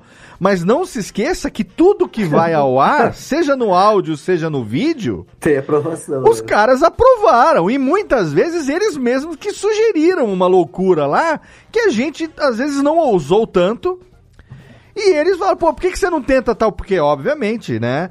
Cada um tem as suas referências. E os caras também são um poço de referências. Mas por que, que você não traz tal coisa? Aí você vai e bota tal coisa, a gente bota tal coisa no Nerdcast. Aí teve um recentemente que foi. É, que vocês, inclusive, replicaram no Nerdcast Stories, que foi quando teve a musiquinha do Lula, né? No, no final de um dos blocos. aonde falou, não, o Brasil já tem a sua música anti-Vecna, não sei o quê, e aí, no áudio, tava lá, e... Léo, musiquinha do Lula, óbvio que isso não entra, a gente corta e tudo, para fazer é. o timing, para ficar engraçado o final do bloco. E aí, na, no, no Twitter é, eu não acredito que o Léo teve coragem de tocar a música, não sei o que, como se fosse eu que mandasse na, na, na bodega, entendeu? Eu imagino isso no vídeo, que é diário e que é visual, o quanto que vocês não passam também por esse tipo de processo. E eles se envolvem demais, né? No, Total. No processo, assim, tipo, é, muitas coisas são ideias deles e cara, as ideias deles são ótimas, assim, muitas referências muito boas, e muitas referências também são nossas vendo materiais deles, né? Sim, sim. Então, assim, é, são referências que vão se retroalimentando, né? Exatamente, exatamente. Quando me, me convidaram para editar o Nerdcast lá em 2012, é, um dos fatores que o Alexandre falou, que fez com que eles né, convidassem a mim, na época era empresa de um homem só, então, assim, hoje vou lá, convidaram a Radiofobia, mas na época eu era a radiofobia, tanto que radiofobia ainda segue como nome arroba, né? Léo Radiofobia, meio que a criatura e o criador se fundiram, né? Mas o Alexandre falou, olha, a gente precisa de alguém que, além de ter uma qualidade legal de edição e tal, que, enfim, tenha o timing, alguém que conheça a, a nossa, a nossa mitologia, a nossa, como é que fala? Essência. O, é, é, não, não, é. conheça o, o, o, a nossa história, que consuma, a gente sabe o nosso estilo, né, conhece quando a gente faz, fizer referência a certa. Alguém que conhece, acompanha a gente há muito tempo, né? E sabe, enfim, consome o que a gente faz, sabe o que a gente faz. não vai ser estranho, né? Muita gente hoje eh, vai falar, por exemplo, lá do. do, do, do, do é, do Dom, fala do Dom Azagal, né? E não lembra que lá no começo tinha o, o Azagal fazia o aquele a igreja condena, né? Uma coisa antiga lá dos Nerdcast antigos e, e usava na leitura de e-mail e tudo mais. Eu, cara, não sei do que você tá falando, né? Então muitas Uhum. vezes tem uma referência. Se pintar agora e ressuscitar isso, eu sei do que se trata, eu vou saber botar o efeitinho, botar o reverb. Não vai precisar de falar, olha, lá em 2016 tinha um Sim. personagem que aparecia, né? Tipo, por exemplo, a, Portu a a Andrea e a portuguesa, essas coisas assim, mais, né? Da, da, da, da mitologia. É, digamos, da mitologia aí, digamos aí, do universo, do folclore do universo do Jovem Nerd. Que no vídeo tem muito disso também, né? Então tem muita referência, né? Ao próprio produto deles, né? E o processo criativo ele é muito subjetivo, né? E ele e você cria coisas em cima deles. Eu, eu lembro e assim, por exemplo, é, teve um, um final do Nerd Office que o Alexandre ele tem uma cadeirinha que se chama Lily, né? Uhum. E aí ele tava terminando de gravar lá o Nerd Office, e daí a Lily fez alguma merda dele. Lily! Daí eu lembrei do Billy na hora, né? Aham. Daí eu falei, cara, Lily, Billy é quase indistinguível, né? Daí eu terminei o programa com ele falando, Lily! Daí, um, um, tipo, explodindo e um monte de sangue na tela, saca? Uma referência ao, Sim. ao, ao Nerdcast. E Aham. aí o meu irmão falou, cara, isso eu acho que ficou pesado demais. eu não sei se, eu não sei se vai ser uma boa ideia, porque eu acho que a galera pode achar que pesou demais, né? Aí eu falei, beleza, mas eu vou mandar pra eles, se eles quiserem a gente tira. É né? lógico. Daí o, o Alexandre, tipo, a gente teve uma reunião logo em seguida, eles, cara, a gente adorou a piada do Billy, deu, cara, que bom que eu deixei, né? Exato. Mas assim, tem uma parada muito subjetiva que você vai na tentativa e erro, assim, né? Exatamente. E, e você tem que conhecer a mitologia dos caras pra você conseguir criar em cima, né? É, e daí darem essa liberdade criativa pra gente é muito satisfatório também, porque ao mesmo tempo que é um atestado de confiança, né? Eles sabem que se eventualmente não gostou, cortou, a gente muda aquilo ali, substitui, e isso não vai ser problema, né?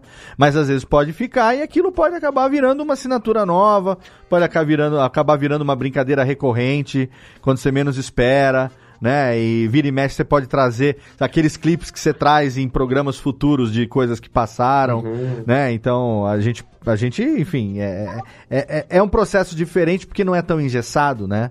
Não é tão amarrado. Sim. A gente tem compromisso com a qualidade, compromisso com a entrega, mas a parte criativa é muito legal. E vocês estão fazendo isso com maestria. Inclusive, eu quero dar aí uma, uma menção honrosa, fazer uma menção honrosa, antes das perguntas aqui finais dos meus amigos, é, para essa re- reestreia, digamos aí, do Netcast Stories, que vem com uma nova cara. E aí vem com, né, eu quero, quero entender um pouco também desse processo de quem desenha, se não precisa, se não puder falar, não precisa também, mas negócio de traço, de desenho, de criar. Inclusive, obrigado pela homenagem que eu apareci num, num recente aí, aonde falaram, Léo, faz o Dave falou, nem falou de mim. Ele falou, eu vou pedir pra fazer aquela do Alexandre do é, de, de, de, de, de, de, e tal. E o David falou, eu vou pedir pra edição fazer de novo. Aí apareceu a janelinha, minha cara fazendo assim, ok, obrigado, viu? Me fizeram careca com o bigodinho atualizado, com a barbinha, eu gostei, muito obrigado. Quero saber quem que é o responsável por mandar um presente depois. Mas tá muito legal, inclusive aqui a galera no chat tá elogiando, dizendo que o Nerdcast Stories, como é que é? O Valério também. As piadinhas do Nerdcast Stories são sempre muito bem feitas, o timing da animação, né? E eu posso dizer, com conhecimento de causa, porque eu editei o áudio. Então vocês foram lá, riparam o áudio. Muitas vezes tem, uma, tem, tem coisinhas que vocês adicionam ali em algum momento da edição, botam um um áudiozinho a né? mais, uma coisinha, um foleyzinho a mais ali. Obviamente que é, ele ilustra, né, sono- sonora, son- eh, sonoramente ali aquela, como se fosse um, um- um desenho animado, um cartoon mesmo, né?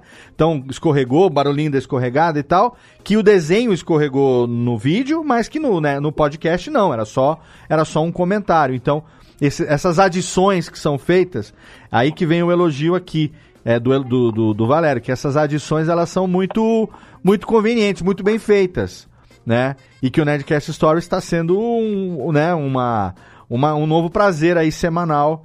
Então, queria entender um pouco melhor e já fazer como menção honrosa que está sendo muito bem feito aí. O, o, o traço veio com uma identidade diferente, né? Mais, mais ousada, mais bagunçada, digamos assim, né? As Uhum. caras com mais, mais caricaturado, caricatural, né? E tá bem legal o produto. Como é que tem sido essa experiência, retomar essa experiência agora, depois de tanto tempo? É, quem, o Gui tinha comentado, né? Quem tomou a, a dianteira lá atrás, que é uns seis anos atrás, será que foi a primeira série?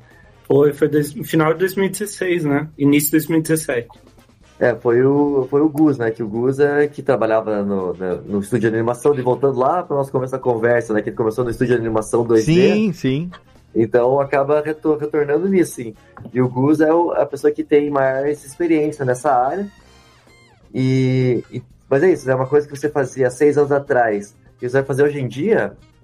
é, a ideia é que você melhore, né? Sim, com certeza. Se a gente voltasse exatamente onde a gente parou seis anos atrás, você ia perceber, putz, na verdade, é, a gente tem que estar sempre evoluindo. Então, acho que teve um estudo tanto para fazer o redesign dos personagens, tanto do, por parte do Gus, e quanto para a equipe nova que a gente formou. Mas era o Gus que desenhava lá na primeira temporada e é ele que continua desenhando agora? Agora ele tá mais coordenando. Ah. Mas o Care Design acho que foi uma mistura de todo mundo, assim. Acho que ele passou um model sheet assim, que ele tinha criado Aham. e cada um fez, foi passando também. Porque ele tem aquilo, assim, até que ponto que para animação vai ser funcional. Sim. Então você não pode fazer uma coisa que seja muito detalhada, porque querendo ou não fazer dois, três minutos de animação semanal, quadro a quadro, É, é, demanda, né? com certeza. Então, daí ele foi fazendo esse meio, ele foi achando esse meio termo, assim, entre é, o traço, a, a dificuldade para a produção e, e aquilo que é sempre legal também de trabalhar com equipe nova, com pessoas novas, é que sempre dá uma oxigenada no trabalho, né? Uhum. Então agora, por exemplo, o Nextcast Stories, a gente tá com é, quatro pessoas e mais o Gus coordenando. Então Legal. todo mundo acaba trazendo uma, uma algo novo, né? Legal. Então isso falou assim dessa dinâmica de ter um pouco mais nonsense, era o, o Gabriel que trabalha com a gente nos outros projetos do, do, do Jovem Nerd, fazendo as thumbs, fazendo as ilustrações Uhum. ele, é, no, alguns meses antes, eventualmente no Nerd Office, em algum lugar, precisava de uma. Eles estavam narrando alguma coisa que não tinha como ilustrar. E daí, pô, eles vão ter que criar uma animaçãozinha, né? Sim, desenho. Então na- começou a nascer um proto Nerdcast Stories 2.0. Eu me lembro de, desses, nesse processo, desses tracinhos assim, né? aparecerem. É. E eu lembro dos primeiros comentários que era tão deixando a gente sonhar. É, eu lembro disso também. Mas, e- mas a- a- o diálogo de voltar de Nerdcast Stories estava bem iniciante, assim, ainda tava, não tinha nada certo. Mas é isso, por exemplo, uma coisa que, que começou a surgir é, uma necessidade e a gente começou a implementar. Então, é, tanto é que acho que. Não vai ser spoiler, porque daqui a pouco ele vai estar no ar. Sim. Mas vai ter no próximo Sr. K também. Ele começa a narrar uma história que não tem como ilustrar, assim, Sim. com base de filme, que é a coisa do Sr. K. E a gente acabou fazendo uma mini animação dentro. Isso é Então, excelente. é, ele acabou começando a criar essas mini animações. Ele, quando surgiu a ideia do projeto, ele acabou entrando junto para a equipe, né? Então, muita parte dos storyboards, assim, dessa coisa, ele que cria. Mas é assim, tipo, é, o áudio tá lá, o storyboard é uma coisa. Sim. O animador cria, então é um processo de criação sobre criação. Então você tá assistindo lá, de repente o Alexandre começa a rir e, e vira um- um- uma galinha. Aham. Isso aí é coisa que o animador na hora Cara, viu a risada é. do Alexandre e a galera tá fazendo uma contagem de quantas Fantástico. coisas o Alexandre já virou rindo, né? Já virou uma Não, bola aquele de lá que ele gazélio, A virou- bola de ficou excelente, Ah, cara. aquele do monstro que ele virou aquela ameba foi derretendo ali. Aquilo ali Uhum. ficou fantástico também, um blob da vida. E ó, eu quero dizer também que eu me sinto honrado porque eu também tenho um design na primeira temporada e tive meu redesign agora na segunda temporada. porque lá na primeira temporada é- é- era. é, tem lá no, no episódio da, da mente do Didi lá, que é fantástico também, que o Didi dá uma bugada uma vez. Que ele tá contando a história do Fusca, não sei o quê. Aí ele tá conversando e o cérebro dele trava. Sou do rap. Sou do aí, rap- é, aí, os caras começam aqui a cara da casa. Ô, Léo, pelo amor de Deus, repete o que o Didi tá fazendo, que nós não conseguimos me entender. E aí tem a minha, a minha, a minha, o meu desenho lá naquela época, e aí agora já, nos primeiros episódios, eu já ganhei meu redesign também. Quero agradecer pelo carinho. Cara, o Diogo Braga, ele é um. um- um- nossa, é- ele é um, um, um gênio do entretenimento O brasileiro. Didi cara. é foda. o Didi é Só foda. de ele tá no. Assim, ó. Vai, vai ter edição, sei lá, de um. É, do Nerd Player. Tem o Diogo Braga, é, assim, você já começa a rir, cara. É, muito certeza que, é certeza que vai ter qualidade aquele episódio Nossa, ali, porque é Didi... Caraca, eu não sei de onde ele tira. E as assim, coisas, eu não né? sei se vocês já tiveram, se vocês conhecem o Didi pessoalmente ou não. Não. É, o Didi é, é meu amigão e a gente já, enfim, trocou várias ideias e tal. O Didi é exatamente isso, cara. É, Uhum. Esse é o Didi, entendeu? Então a gente tá conversando um negócio sério. Teve uma vez que a gente voltou de um evento. Que evento foi? Acho que foi do Spotify para podcasters que teve no final de 2019. Acabou o evento no final do sábado, a gente voltou, a gente tava no mesmo hotel. A gente rachou o mesmo, pegou o mesmo Uber, né? E voltou. É, se- e no intervalo de meia hora, se vocês souberem, soubessem a variedade de coisas que a gente conversou, da mais séria até a mais absurda, é inacreditável. E assim, é, e, é, e é um ser humano fantástico, um puta pai, paisaço. Nossa, Didi, cadê, Técnica? Manda um beijo aqui, tô com saudade do Didi, manda um beijo aqui. Didi agora tá cabeludão, beijo pra Didi Braguinha, que assim como eu, sobreviveu na pandemia com os filhos, eu e Thiago Fujiwara e outros tantos. Estamos aí sobrevivendo no meio desta bagunça. Ó, Nerdcast Stories está aí, semanal de novo pra todo mundo. E tem muito mais coisa chegando por aí. A gente, óbvio que se deixasse, a gente ficaria aqui mais outras tantas horas conversando. Mas eu quero aqui então que meu amigo, Thiago, meu querido Thiago Fujiwara, meu querido Júlio Macoge, se tiverem as perguntas aí derradeiras para os nossos convidados, por favor, momento de vocês. Vamos lá. Bom, queria saber o que, que vocês consomem para porque a criatividade ela precisa ser alimentada, né? Você não pode Boa. falar, ah, o que eu sei aqui tá beleza. E eu, eu tenho pirado, assim, eu, eu gosto muito de fotografia, né? E eu descobri, assim, através de réus, essas coisas, pessoal lá da Ásia, pessoal do Oriente Médio, que faz umas coisas lindas, né? E eu, eu vou salvando, vou salvando e nunca volto ali para olhar com calma, essa é bem na verdade. Ah, vocês, como que vocês consomem, assim, vocês consomem coisa de fora? Ah, vocês têm, tipo, a gente usa muito TikTok para se inspirar, a gente assiste muito filme. O que, que vocês têm feito é, para elevar o trabalho, né? Para não, chegar naquele status que fala, hum, é mais do mesmo só. É, você quer começar, Oli? É, eu acho que ó, pra gente sim, uma, uma coisa que, que é legal do nosso trabalho é que a gente trabalha com, com conteúdo de cultura pop, né? Uhum. Então, meio que a gente trabalha por causa disso, porque a gente já consumia isso, mas agora é bom que quando eu vou assistir algum filme assim, da Marvel no cinema, eu falo, não, eu tô indo pelo trabalho, né? Pô, tem que, tem que assistir o último Thor, porque, pô, vai sair o, o Nerd Player daqui a pouco, o Nerd, o Nerd Office daqui a pouco, vai ser não sei o quê. Boa. Então, isso é uma parada que, assim, e pré, pré-Jovem Nerd, assim, é, consumir quadrinho, consumir é, filme, sempre fez parte. Hoje em dia, além de ser um hobby, é uma questão de trabalho, então eu- é uma Uhum. coisa que minimamente tem que ficar antenado, né, em coisas da cultura pop, assim, de que tá acontecendo, porque isso, ah, vai fazer uma referência sobre, assim, um, um exemplo qualquer, né, ah, uma discussão de mãe com filha, e, pô, acabou de sair a Miss Marvel agora, que fala muito sobre isso, Sim. então, pô, vamos usar uma coisa que tá super atual, né, então tem, tem que estar meio atento, assim, em Uhum. coisas de que estão atuais, assim, que estão em discussão, e e tirando isso, é, eu acho que é esses pequenos prazeres mesmo, assim, de, de pequenos hobbies. Eu também, tipo, fotografia pra mim nunca foi, foi- nunca foi trabalho, assim, né? É, fotografia estilo. Mas você sair para poder fotografar, para poder é, ou inspirar, ver outros fotógrafos, tudo vira banco de dados. Em algum momento, numa criação, numa coisa de. Não, por exemplo, na nerdologia, uma criação de tela, uma criação de arte, Uhum. você poderia falar, não, isso aqui dá pra usar tal, eu assim, tal fotógrafo, não sei onde que eu vi em tal viagem, e poder botar.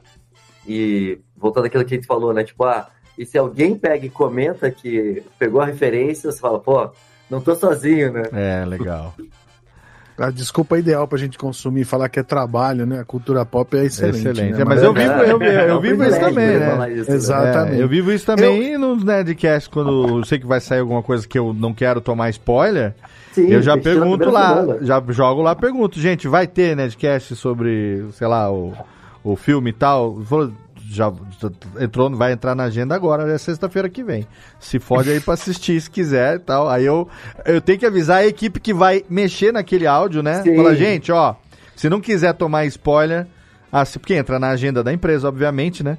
Não quiser tomar spoiler, assista o filme aí nos próximos dias, porque segunda-feira já tem material pra editar já. E, é- e até a referência, né? Pra, pra pessoa poder mexer Ah, é. naquele No áudio. caso do, no Tem, caso do tem. Nerdcast também é bastante importante porque, como a gente também trabalha muito a questão da sonorização, quando tem um filme, como, por exemplo, como Thor e tal, é, no caso de séries, por exemplo, também, né? Que tem muita coisa que, é, dependendo do tema no Nerdcast, ele é gravado de forma não linear. Então, quando fala sobre determinado assunto X, vem uma coisa aqui, uma coisa ali, uma coisa lá, não tem muito compromisso com a cronologia, né? Com a ordem, a linearidade da coisa. Mas, por exemplo, vai falar de uma série como Love, Death and Robots, como, sei lá, Stranger Things, alguma coisa assim, é, ou The Boys e tal. Via de regra, vai comentar o episódio 1, episódio 2, episódio 3, episódio 4, e tem uma certa ordem, né? No filme, você vai falar dele começo, meio e fim. Às vezes acontece muito de esquecer tal coisa, gravam-se adendos ao- no meio do programa, que cabe a nós, na edição depois, pegar esse adendo e botar ele no lugar certo. E o resultado final é que tem uma, uma cronologia, ele tem uma linearidade. E aí, por exemplo, tem um momento épico no filme e aquele momento tem uma trilha épica que tocou no filme. Se a gente não tem a referência daquilo que tocou, por isso que quando eu assisto algum filme que eu sei que vai virar Nerdcast, puta, presto atenção dobrada. Eu que já gosto de trilha sonora, presto atenção dobrada ainda no score, na trilha sonora e tudo, porque eu sei que aquilo, se a gente fizer o trabalho bem feito na sonorização do Nerdcast, vai ficar legal, né? Então, vivemos essa mesma realidade, seu Uli. Eu vou, eu vou- eu- Fala, vou fazer fala, uma Júlio, pergunta, manda ver. Eu vou fazer uma pergunta, é, ela é re- re- reversa a pergunta do Thiago, né? Boa. Ele perguntou para ele perguntou para vocês se você o que vocês consomem de referência para colocar no trabalho de vocês. A minha pergunta é: vocês ao consumirem eh, material da internet eh, ou mesmo se vocês não consumirem, se chegam até vocês ah, ah, vídeos ou, ou algo que vocês enxergam que, que é uma. Eu vou usar a palavra cópia, mas não é isso que eu quero dizer. é, Vamos dizer, inspiração naquilo que vocês fazem em vídeos de outros produtores, outros estúdios. Enfim, você, chega até vocês ou vocês consomem alguma coisa que vocês enxergam assim. Hum, isso aí parece aquilo que a gente fez lá atrás, ou enfim. Ah, sim, eu não sei se é um, eu não sei se é um exemplo que funciona, tá? Eu vou, mas por exemplo, eu, eu gosto muito de podcast e, e, assim muita parte do meu dia que eu tô fazendo algum trabalho que eu não, assim, eu posso dividir minha atenção, é, eu tô ouvindo podcast, né? E aí tem um podcast que eu gosto muito, né, que é o meu delírio em Brasília, e eu sempre falo pra galera, porque eu acho a, a edição genial, Uhum. né? Porque tem, né, é, um monte de piada, meme, meme, meme, meme, e, e piada, piada, piada, piada, pra falar sobre aquilo que eles querem falar, e daí eu falo, cara, essa piada cabe perfeito em tal momento e tal. E aí, em alguns, em, em alguns episódios, eu coloquei piadas no meu delírio Brasília, daí eu fui ver no, nos, é, nos comentários tinha, ah, eu acho que o editor gosta de meu delírio, sabe? Então tem Ah, algumas coisas assim sim. que você começa a pegar e as pessoas também têm acesso, daí elas começam a entender qual que é o paralelo que você está fazendo, né? Legal.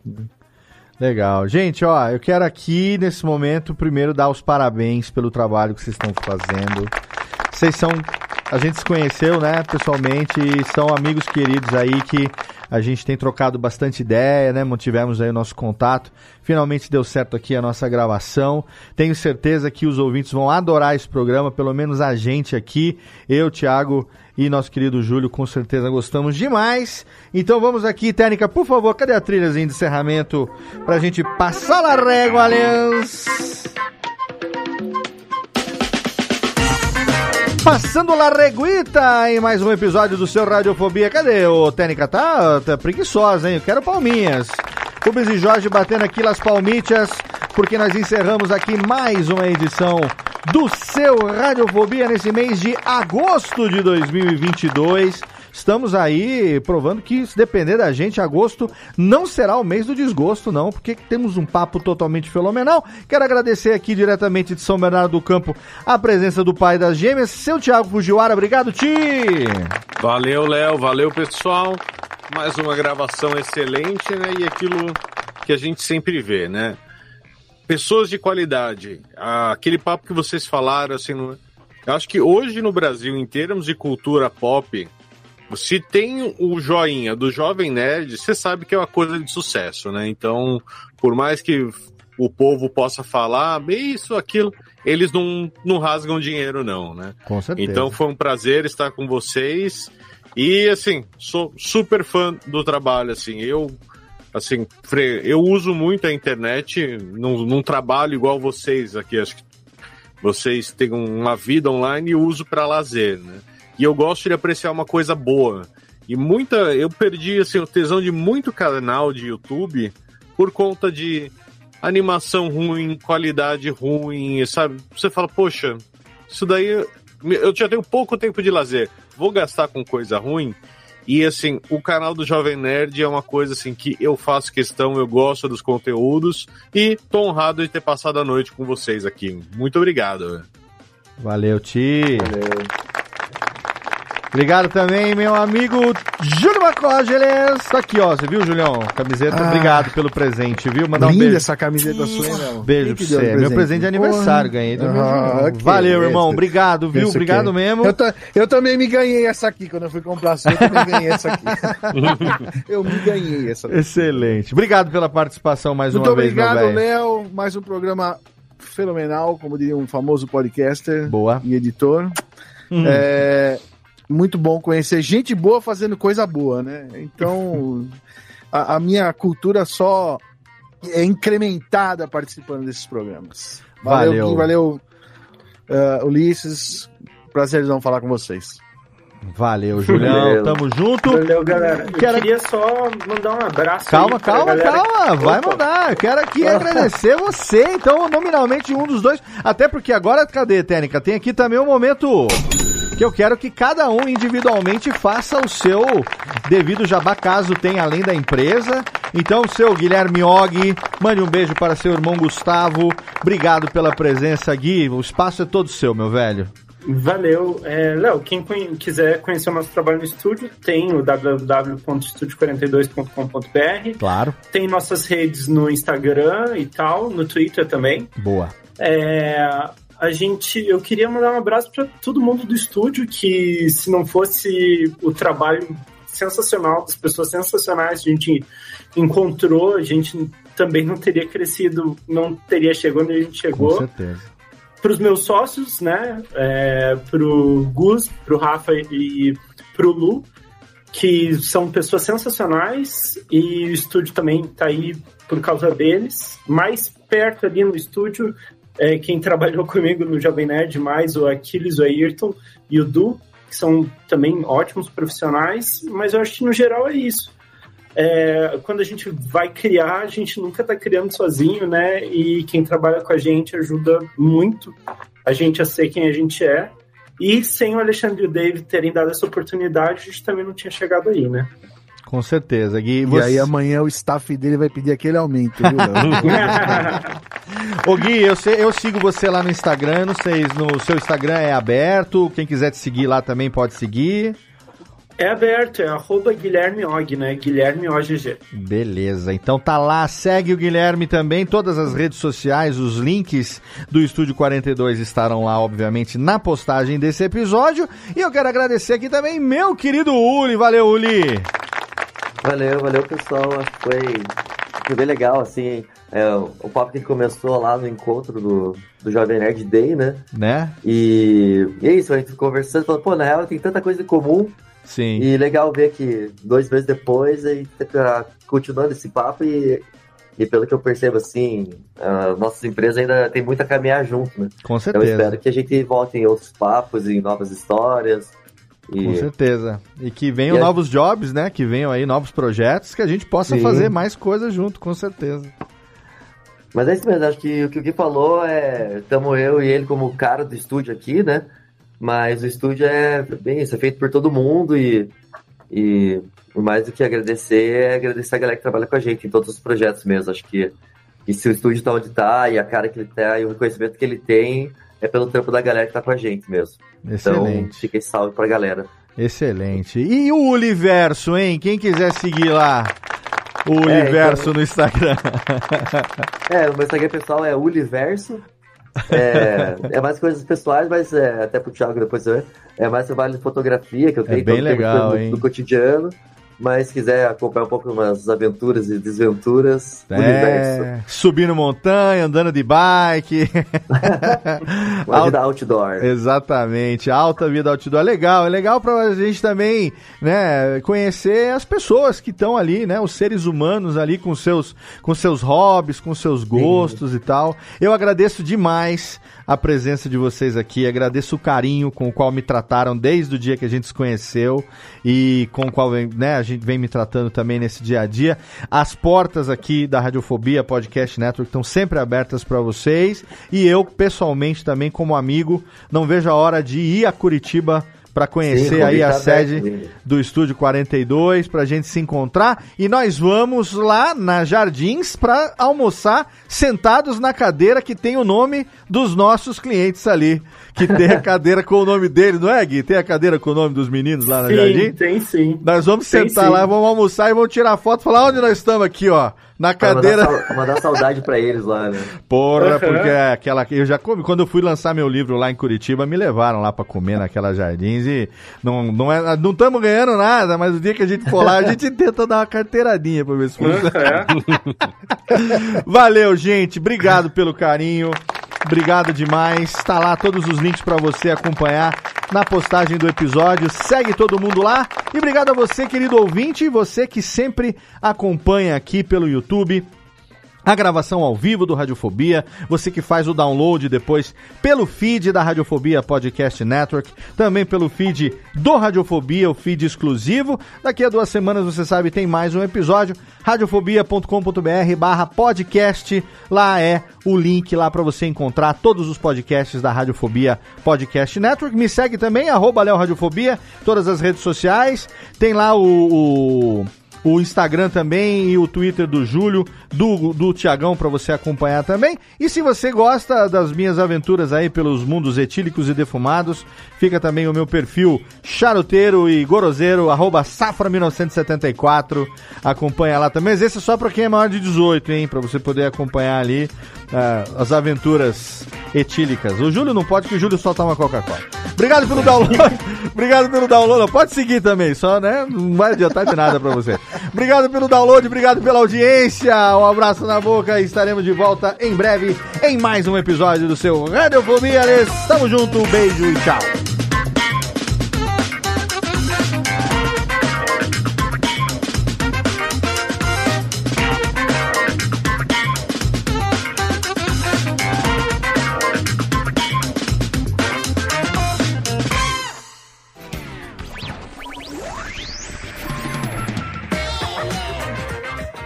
Podcast foi publicado pela Radiofobia Podcast Network.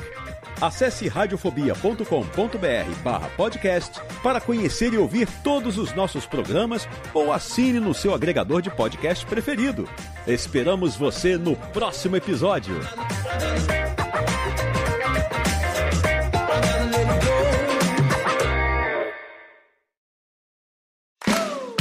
Olá, eu sou Léo Lopes e quero convidar você a ouvir o Pod Notícias, a sua dose semanal de informação sobre o mercado de podcasts no Brasil e no mundo. Um podcast curtinho de 15 minutos com o resumo de tudo que acontece nesse universo do podcast que cresce a cada dia e que chega até você toda segunda-feira às 7 horas da manhã no seu agregador de podcast preferido e também no YouTube. Acesse agora em podnoticias.com.br.